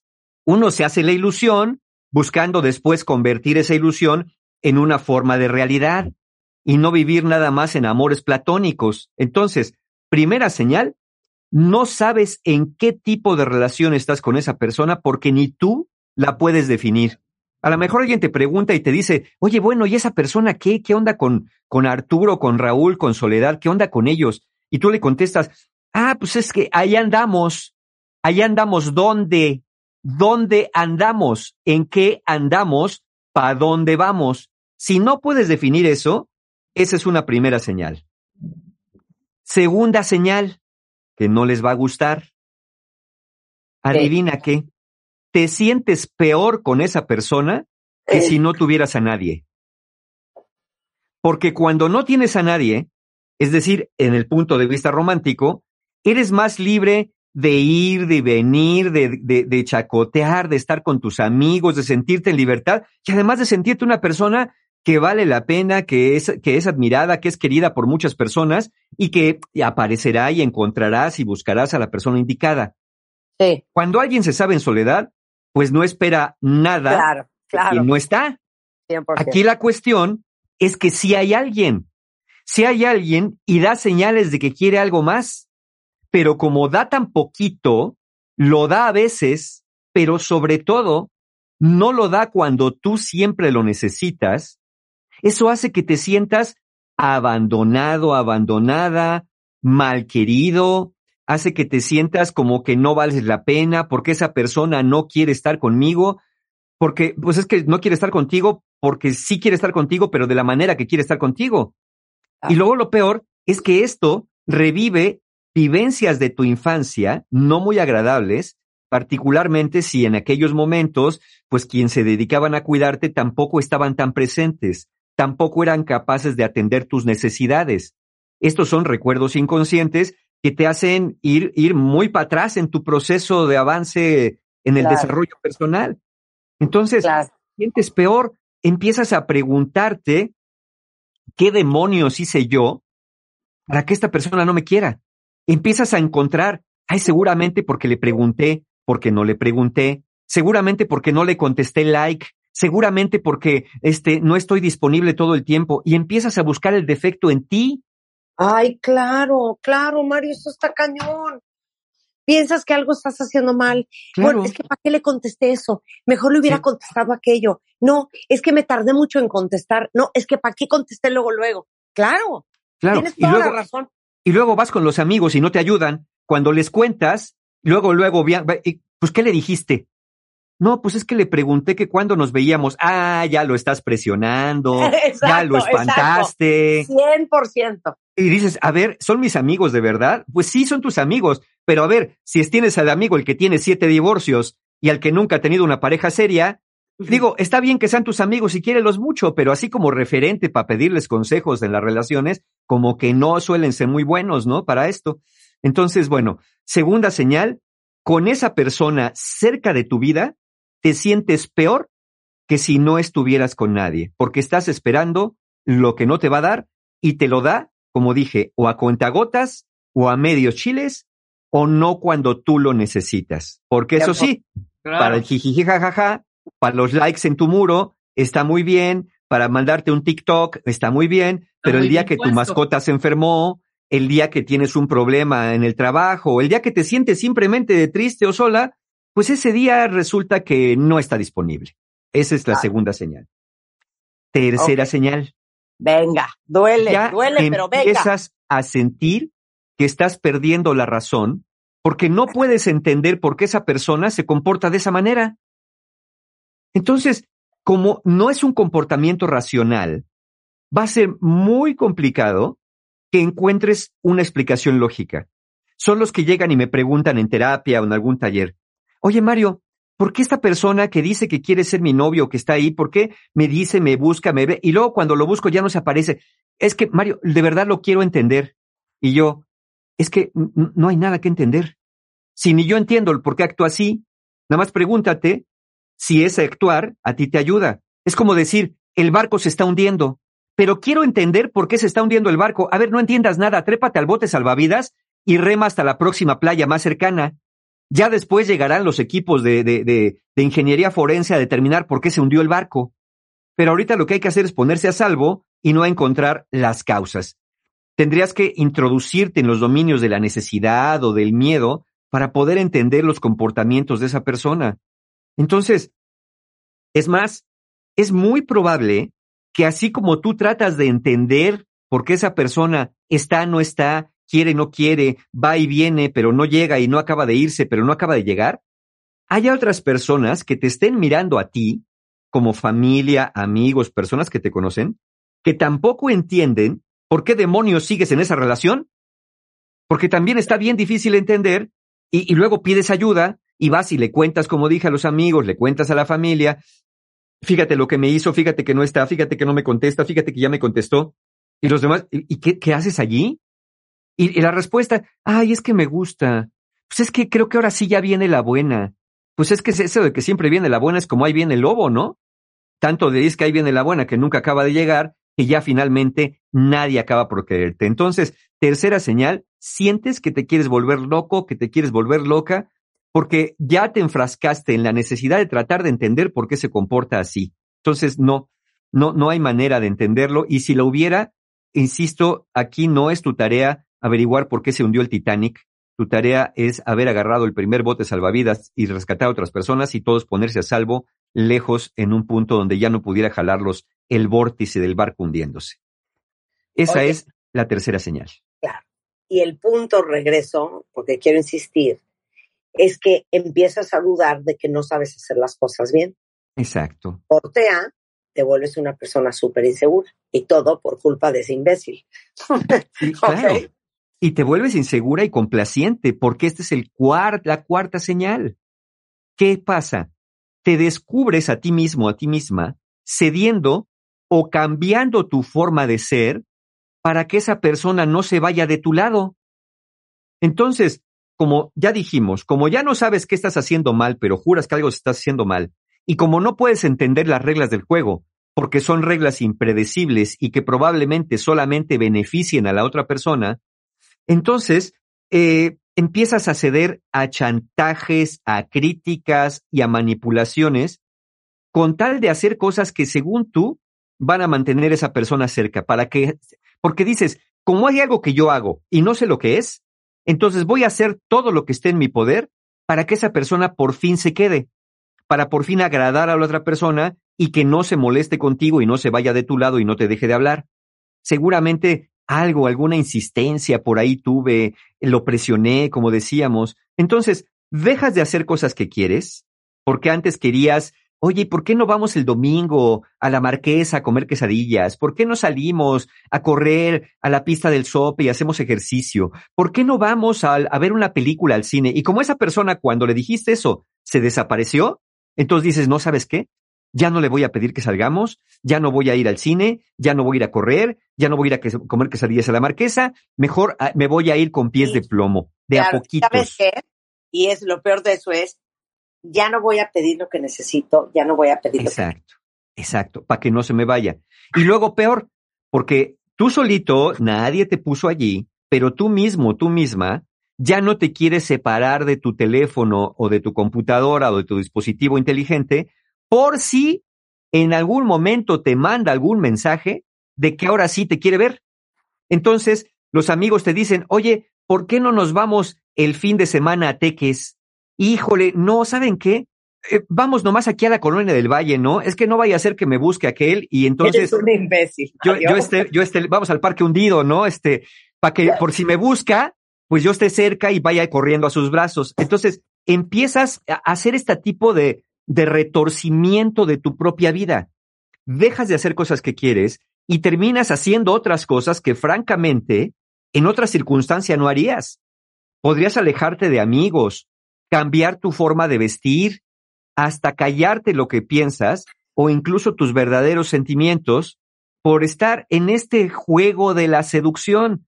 Porque yo entiendo que sí, hay un juego de seducción donde yo te pico, tú me picas, nos picamos, nos coqueteamos, vamos, venimos, pero de ahí pues tendría que pasar a otra cosa más concreta.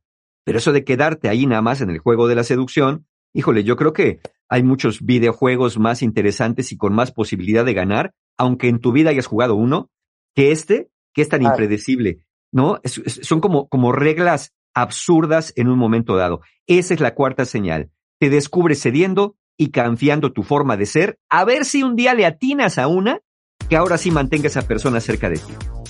100%. Con esto, vamos a hacer una pausa. Regresando. Estamos Regresando. tratando de entender todos ¿Por qué pasa esto? Sí, ¿por qué pasa esto? ¿Cómo te afecta y qué hacer? Claro, al volver con Mario Guerra, no se vaya. Escuchas a Marta de Baile por W Radio. Síguenos en Facebook, Marta de Baile. Y en Twitter, arroba Marta de Baile, Marta de Baile 2022.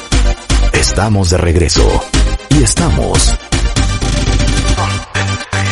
Donde estés. Estamos de regreso en W Radio. Estamos hablando sobre breadcrumbing ¿ok? Breadcrumbing, migajitas de pan. estamos tratando de aclarar que nos quede a todos claros cuando hemos sido víctimas de las migajas de pan, de que nos dan un y un día por allá, una llamadita, una salidita, pero no termina de concretar el asunto. Obviamente, nuestro máster, Mario Guerra, es en the house. Entonces, ya cuatro estilos, ya dimos más, ahora dónde vamos. Ahora vamos a ver por qué, por qué pasa esto. Digo, porque aquí, como dicen por ahí, pues para bailar tango se necesitan dos. Está una persona que hace, es decir, que te va a echar la carnada, que te va a echar las migajitas, para ver si agarras y comes de ellas. Bueno, aquí hay dos posibilidades al menos. Una, que te hayas topado con alguien de personalidad narcisista que pues se aproveche consciente y deliberadamente de eso que te da y de eso que tú necesitas para mantenerte allí como en la banca por si un día se ofrece, por si un día necesita, porque generalmente la persona narcisista, bueno, tiende a ver a las personas como medios para sus fines, no como otras personas, como si fueran parte de su propiedad. Y así como hay camisas que no todos los días te pones, la tienes ahí colgada por si un día se ofrece, ¿no? Tienes un vestido de noche, tienes un smoking, o tienes unos pants, o unos jeans, pues por, por el día que se ofrezca, ¿no? Un, un overolito por ahí. Ahora sí que, pues, como si fueras alguien colgado en el closet, estás esperando a ver a qué horas, pero no te tiran, no te, no te desechan, no te regalan. Puede ser ese el caso. O puede ser que te hayas topado con una persona, aquella que lo hace, eh, que tiene miedo a los vínculos emocionales. Y entonces, pero como hay un gran miedo, esas son las personas que yo llamo que están atrapadas entre el deseo y el miedo, hay un deseo de relacionarse, pero hay mucho miedo a relacionarse, entonces, pues aprenden a hacerlo, pues como de manera superficial, ¿no? Nada más con estos coqueteos, nada más con estas Ahora sí que, ya que te prendieron, pues ya te dejan a ver cómo te apagas, porque no están dispuestos, le tienen mucho miedo al vínculo emocional. Entonces, no sería poco probable que en esta situación, quien te da migajas, eh, ya esté a la mejor, ¿no? A lo mejor realmente en una relación con alguien más, más comprometida, a lo mejor no del todo, pero hay alguien más por ahí, y tú eres como el plan B. Porque, ¿Por qué? Porque necesita, como dije, coleccionar, ¿no? ¿Se acuerdan que lo dije hace un momento? Coleccionar admiración, coleccionar eh, personas que estén allí por si, lo decía muy bien Marta al inicio, por si una vela se me apaga, otra me quede prendida. Entonces tú puedes ser el plan B, pero lo peor es que puede ser el plan C, el plan D o el plan Z. Eh, o puede ser el plan A. De todos modos, eres un plan, ¿no? Finalmente, porque siempre va a haber un B, un C, un D. Entonces, si una persona no puede confiar en los vínculos, y necesita certeza de la permanencia, pues qué mejor, entre comillas, porque finalmente es peor, qué mejor que tener varias personas allí disponibles, porque así alguna no me va a fallar, alguna se va a quedar conmigo en esta necesidad de, no poder establecer vínculos. Entonces, eh, esto viene de etapas muy tempranas en la niñez y es, y es prácticamente imposible que tu amor pueda curarlo. Entonces, o una persona narcisista o una persona que tiene dificultad para vincularse, un estilo de apego ansioso o evitativo, pues no hay manera y así se va a quedar permanentemente en la relación contigo si tú lo permites. Pero ahora, ¿por qué lo aguantas tú? Porque esa es la razón o unas posibles razones por las que esto pasa desde el punto de vista, vamos a llamarlo, del migajero. Pero tú eres la persona que se anda comiendo las migajas. ¿Por, qué, ¿Por qué aguantas esto? Bueno, es muy probable que ahí haya un problema con tu autoestima que te hace creer que, como si fuera una especie de espejismo, que la atención que la persona te da es igual al amor que siente por ti. Y no te das cuenta que ni la atención que te da es tanta y que el amor es prácticamente nulo. Pero como tú necesitas a alguien en tu vida, necesitas sentir que alguien te quiere, que a alguien le importas, a lo mejor necesitas validación, pues entonces la vas a buscar de alguien externo. Claro. Cuando deberías obtenerla dentro de ti. Y entonces, ¿qué pasa? Pues que te enganchas con lo primero que escuchas. La primera migaja que ves piensas que es caviar. La primera migaja que ves piensas que es un filete miñón. Piensas que es una cena abundante y es una migaja. Entonces, es tu gran necesidad la que te hace tener estos espejismos donde ves pequeñas señales y dices, de aquí soy, porque de aquí al matrimonio. De aquí ya, ya te imaginaste, nada más te dijeron mi alma y quieres tu casa aparte. Es decir, ya te, ya te pusieron un like y ya te imaginaste la casa con los hijos, el perro, la alberca, la mascota y envejeciendo juntos hasta el final de los tiempos. Cuando nomás te dijeron hola, ¿no? O te lo dicen en tu cumpleaños, si acaso, No y puedo. que por ahí a fin de año. No puedo la risa de te dicen mi alma y quieres casa aparte. ¿Estás Pues sí, sí, enfermo, sí. Mario? Es que, que, pues, o, o no, pues es que ya con eso ya sientes que, que ya la hiciste, ¿no? Ahora, Claro. ¿cómo te puede afectar estar en una relación así? Porque dices, bueno, pues así estoy, pero, pero la verdad yo también así me acostumbré ya a estar. Mira, sí, pero si esto lo combinamos realmente con una baja autoestima, como dijimos, ahí está la semilla para empezar a creer que tú tienes la culpa de que la otra persona se aleje. Puedes empezar a pensar que no diste lo suficiente, que hiciste algo malo, y, como muy probablemente no hiciste nada malo, entonces vas a pensar que el problema eres tú. ¿Por qué? Porque de todos modos ya lo piensas. Pensar que el problema de todas las cosas negativas que te pasan en tu vida eres tú y solamente tú, pues propio de una persona de baja autoestima. Obviamente, tú tienes un gran porcentaje en el asunto, pero también con el tipo de personas que te relacionas o el tipo de situaciones en las que te colocas en un momento dado.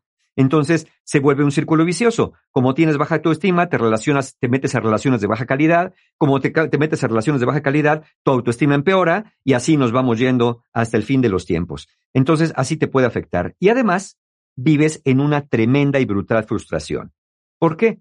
Porque tendrás baja autoestima, pero persona normalita eres. Entonces, como eres una persona normalita, te vas a esforzar porque tu relación o lo que crees que puede ser una relación funcione. La cuestión es que no importa qué tanto te esfuerces, la otra persona quiere lo que quiere y parece ser, por las señales que da, que realmente no quiere una relación, al menos no una relación completa contigo.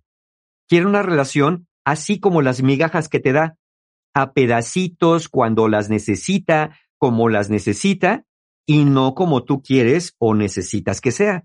Entonces, ese es el otro efecto. Vas a vivir en esta frustración, pues eh, tratando de descifrar el enigma o de esforzándote, dices, ahora sí, voy a echar toda la carne al asador. Pues prepárate para perder la carne y hasta los huesos, porque se va a chicharrar y nada más no va a acabar por coserse el asunto. Entonces, ¿qué hacemos con todo esto? Cualquiera podría decir, pues váyanse corriendo y olvídense del asunto. Sí, el problema es que si haces eso, igual vas a caer con un siguiente migaja- migajeador, porque no, no aprendiste nada de ti. Lo primero, lo primero creo yo es no te aísles. Es decir, busca personas que verdaderamente sean consistentes contigo Ajá. aunque inicialmente creas que no te pueden querer por quien tú eres. Es muy probable que haya personas que ya te han dicho, oye, esa relación no te conviene, y tú no les has querido creer. Y realmente no es que tengas que creerles, es que hay personas, hay personas que finalmente, pues, sí quieren tu bienestar y sí están más comprometidas contigo, pero tú, pues como no te emocionas, no ves esas cosas, ¿no? Oye lo que dice una cuentaviente. A ver, venga. Nunca le quiso poner una etiqueta a lo nuestro. No, bueno, ¿de qué hablan? Es que ya desde ahí vamos mal. Pues sí, Cuando un hombre está vuelto loco por ti, le urge ponerle una etiqueta. O sea, le urge chupar la paleta para que ya nadie la quiera. Exacto. Y hasta tener la receta, pues para que no se le vaya. Claro, hoy me doy cuenta que lo que estuvo haciendo es breadcrumbing. Porque después de un año pude salir de ahí y ahorita estoy luchando contra las inseguridades y la depresión que me dejó. Pues sí, exacto. Esto es lo que se Exacto. en su momento. E- Exactamente, es esto, ¿no? Esta, esta frustración, este problema con la autoestima, porque empiezas a culparte.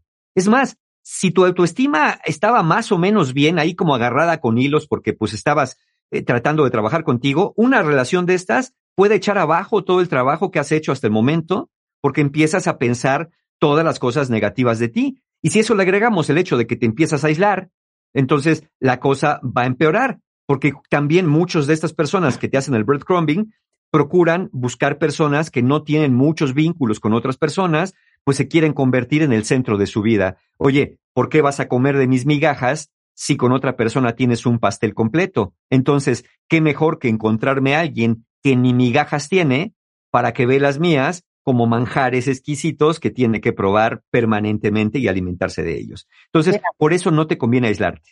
A ver, Marta y Mario. Sí. Y si el susodicho en cuestión no quita el dedo del renglón, me busca y me busca, pero tampoco dice qué quiere.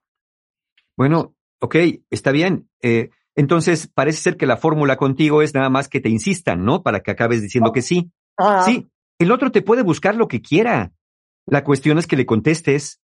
La cuestión, ya, mira, ya de que le contestas, ¿no? Está, oye, mensajitos, likes, emoticones, y tú, ay, ya, ¿qué quieres? Ya, ya, ya caíste.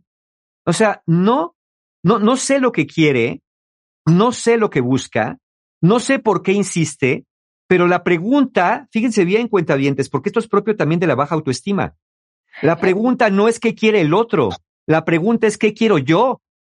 Lo que el otro quiera me viene tres tallas más grandes que mi talla. Me viene bastante holgado. La pregunta es qué quiero yo. Y si lo que yo quiero no lo estoy encontrando en esa relación, ¿qué demonios hago aquí? Claro. Mira, Ro dice aquí en Twitter, ¿sabes qué? Aplausos para Ro, porque por lo menos lo reconoces. Pues me estoy dando cuenta que el migajero soy yo. Ándale. Ando repartiendo migajas con varios chiquillos. ¿Qué hago para parar? Pues mira, ahí es donde tienes que encontrar esta parte, este miedo al abandono, eh, muy probablemente en tus relaciones primarias en la niñez o en la infancia, muy probablemente con tus figuras de apego y muy probablemente habría que ver la relación con tu padre mismo en un momento dado, porque es muy común que una persona que no ha tenido una relación afectiva tan buena con, con el vínculo paterno esté buscando diferentes personas para vincularse, porque aprendió que lo masculino se ausenta de la vida de los demás, por lo tanto tiene que tener varias para que alguno se quede, acabe quedando, ¿no?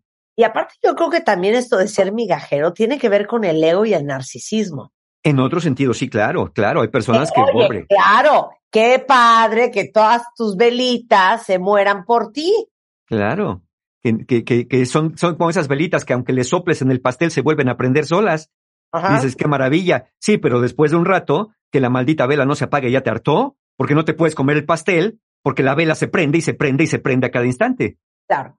Ahora, Ana tiene un punto. A ver. Yo creo que a veces creemos que esas migajas es lo normal y lo habitual, porque desde niño nos acostumbraron a eso.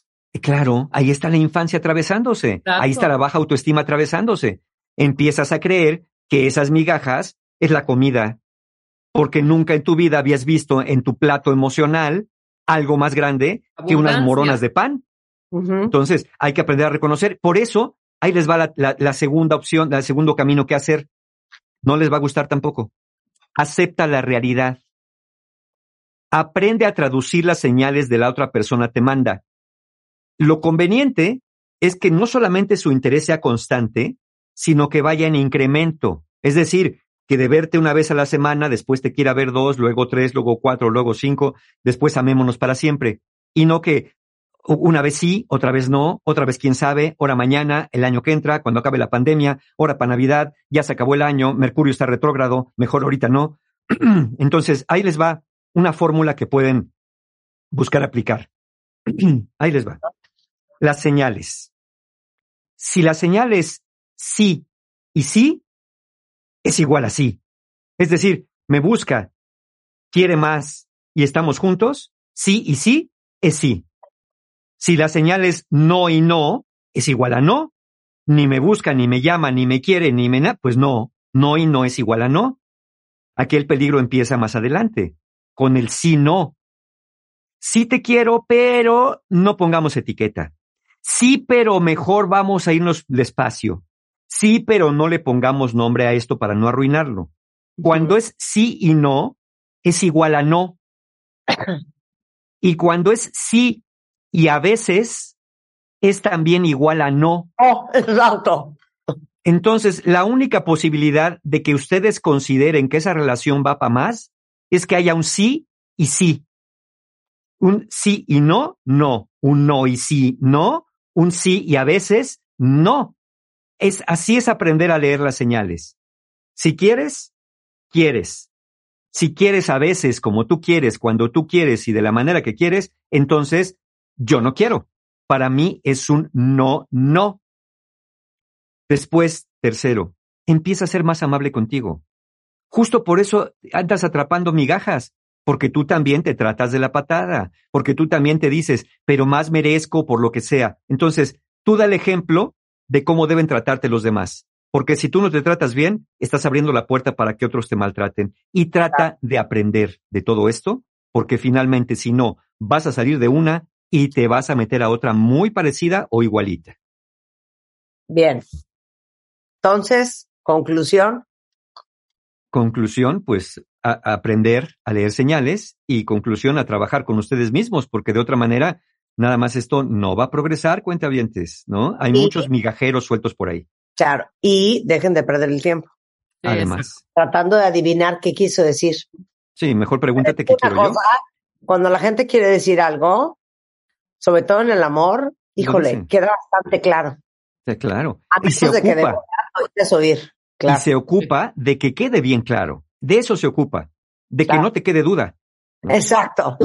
De que no te quede duda, para bien y para mal, ¿eh? Así es, así es. No, a ver, ¿hay curso pronto? Seguro, sí. Mira, este fin de semana tenemos dos talleres que creo que son fundamentales. Los dos son online, así que les viene muy bien en donde quiera que estén. El sábado tenemos mi taller de inteligencia y autorregulación emocional, que mucho de esto viene de la mano de aquello. Y obviamente el de estrés y ansiedad, porque muchas veces caer en manos de migajeros tiene que ver con una gran ansiedad interna. Esto es el 3 y 4 de septiembre y en estos dos talleres tenemos, pues estamos en el aniversario de Encuentro Humano, el 20% de descuento usando el cupón Mente20. Todo corridito, Mente20 van a tener el 20%.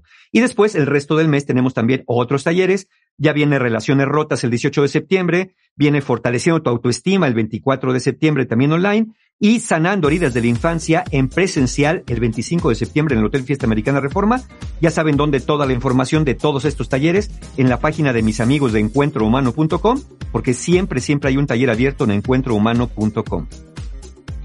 Te queremos, Mario, te queremos. Muchas gracias. Yo también, muchas gracias. Bueno, y no se dejen corbear, ¿eh? Cuentavientes. Estamos de regreso mañana en punto a las 10 de la mañana. Adiós. Entra a wradio.com.mx. Checa más información de nuestros invitados, especialistas, contenidos y escucha nuestro podcast. Marta de Baile 2022. Estamos de regreso. Y estamos donde estés.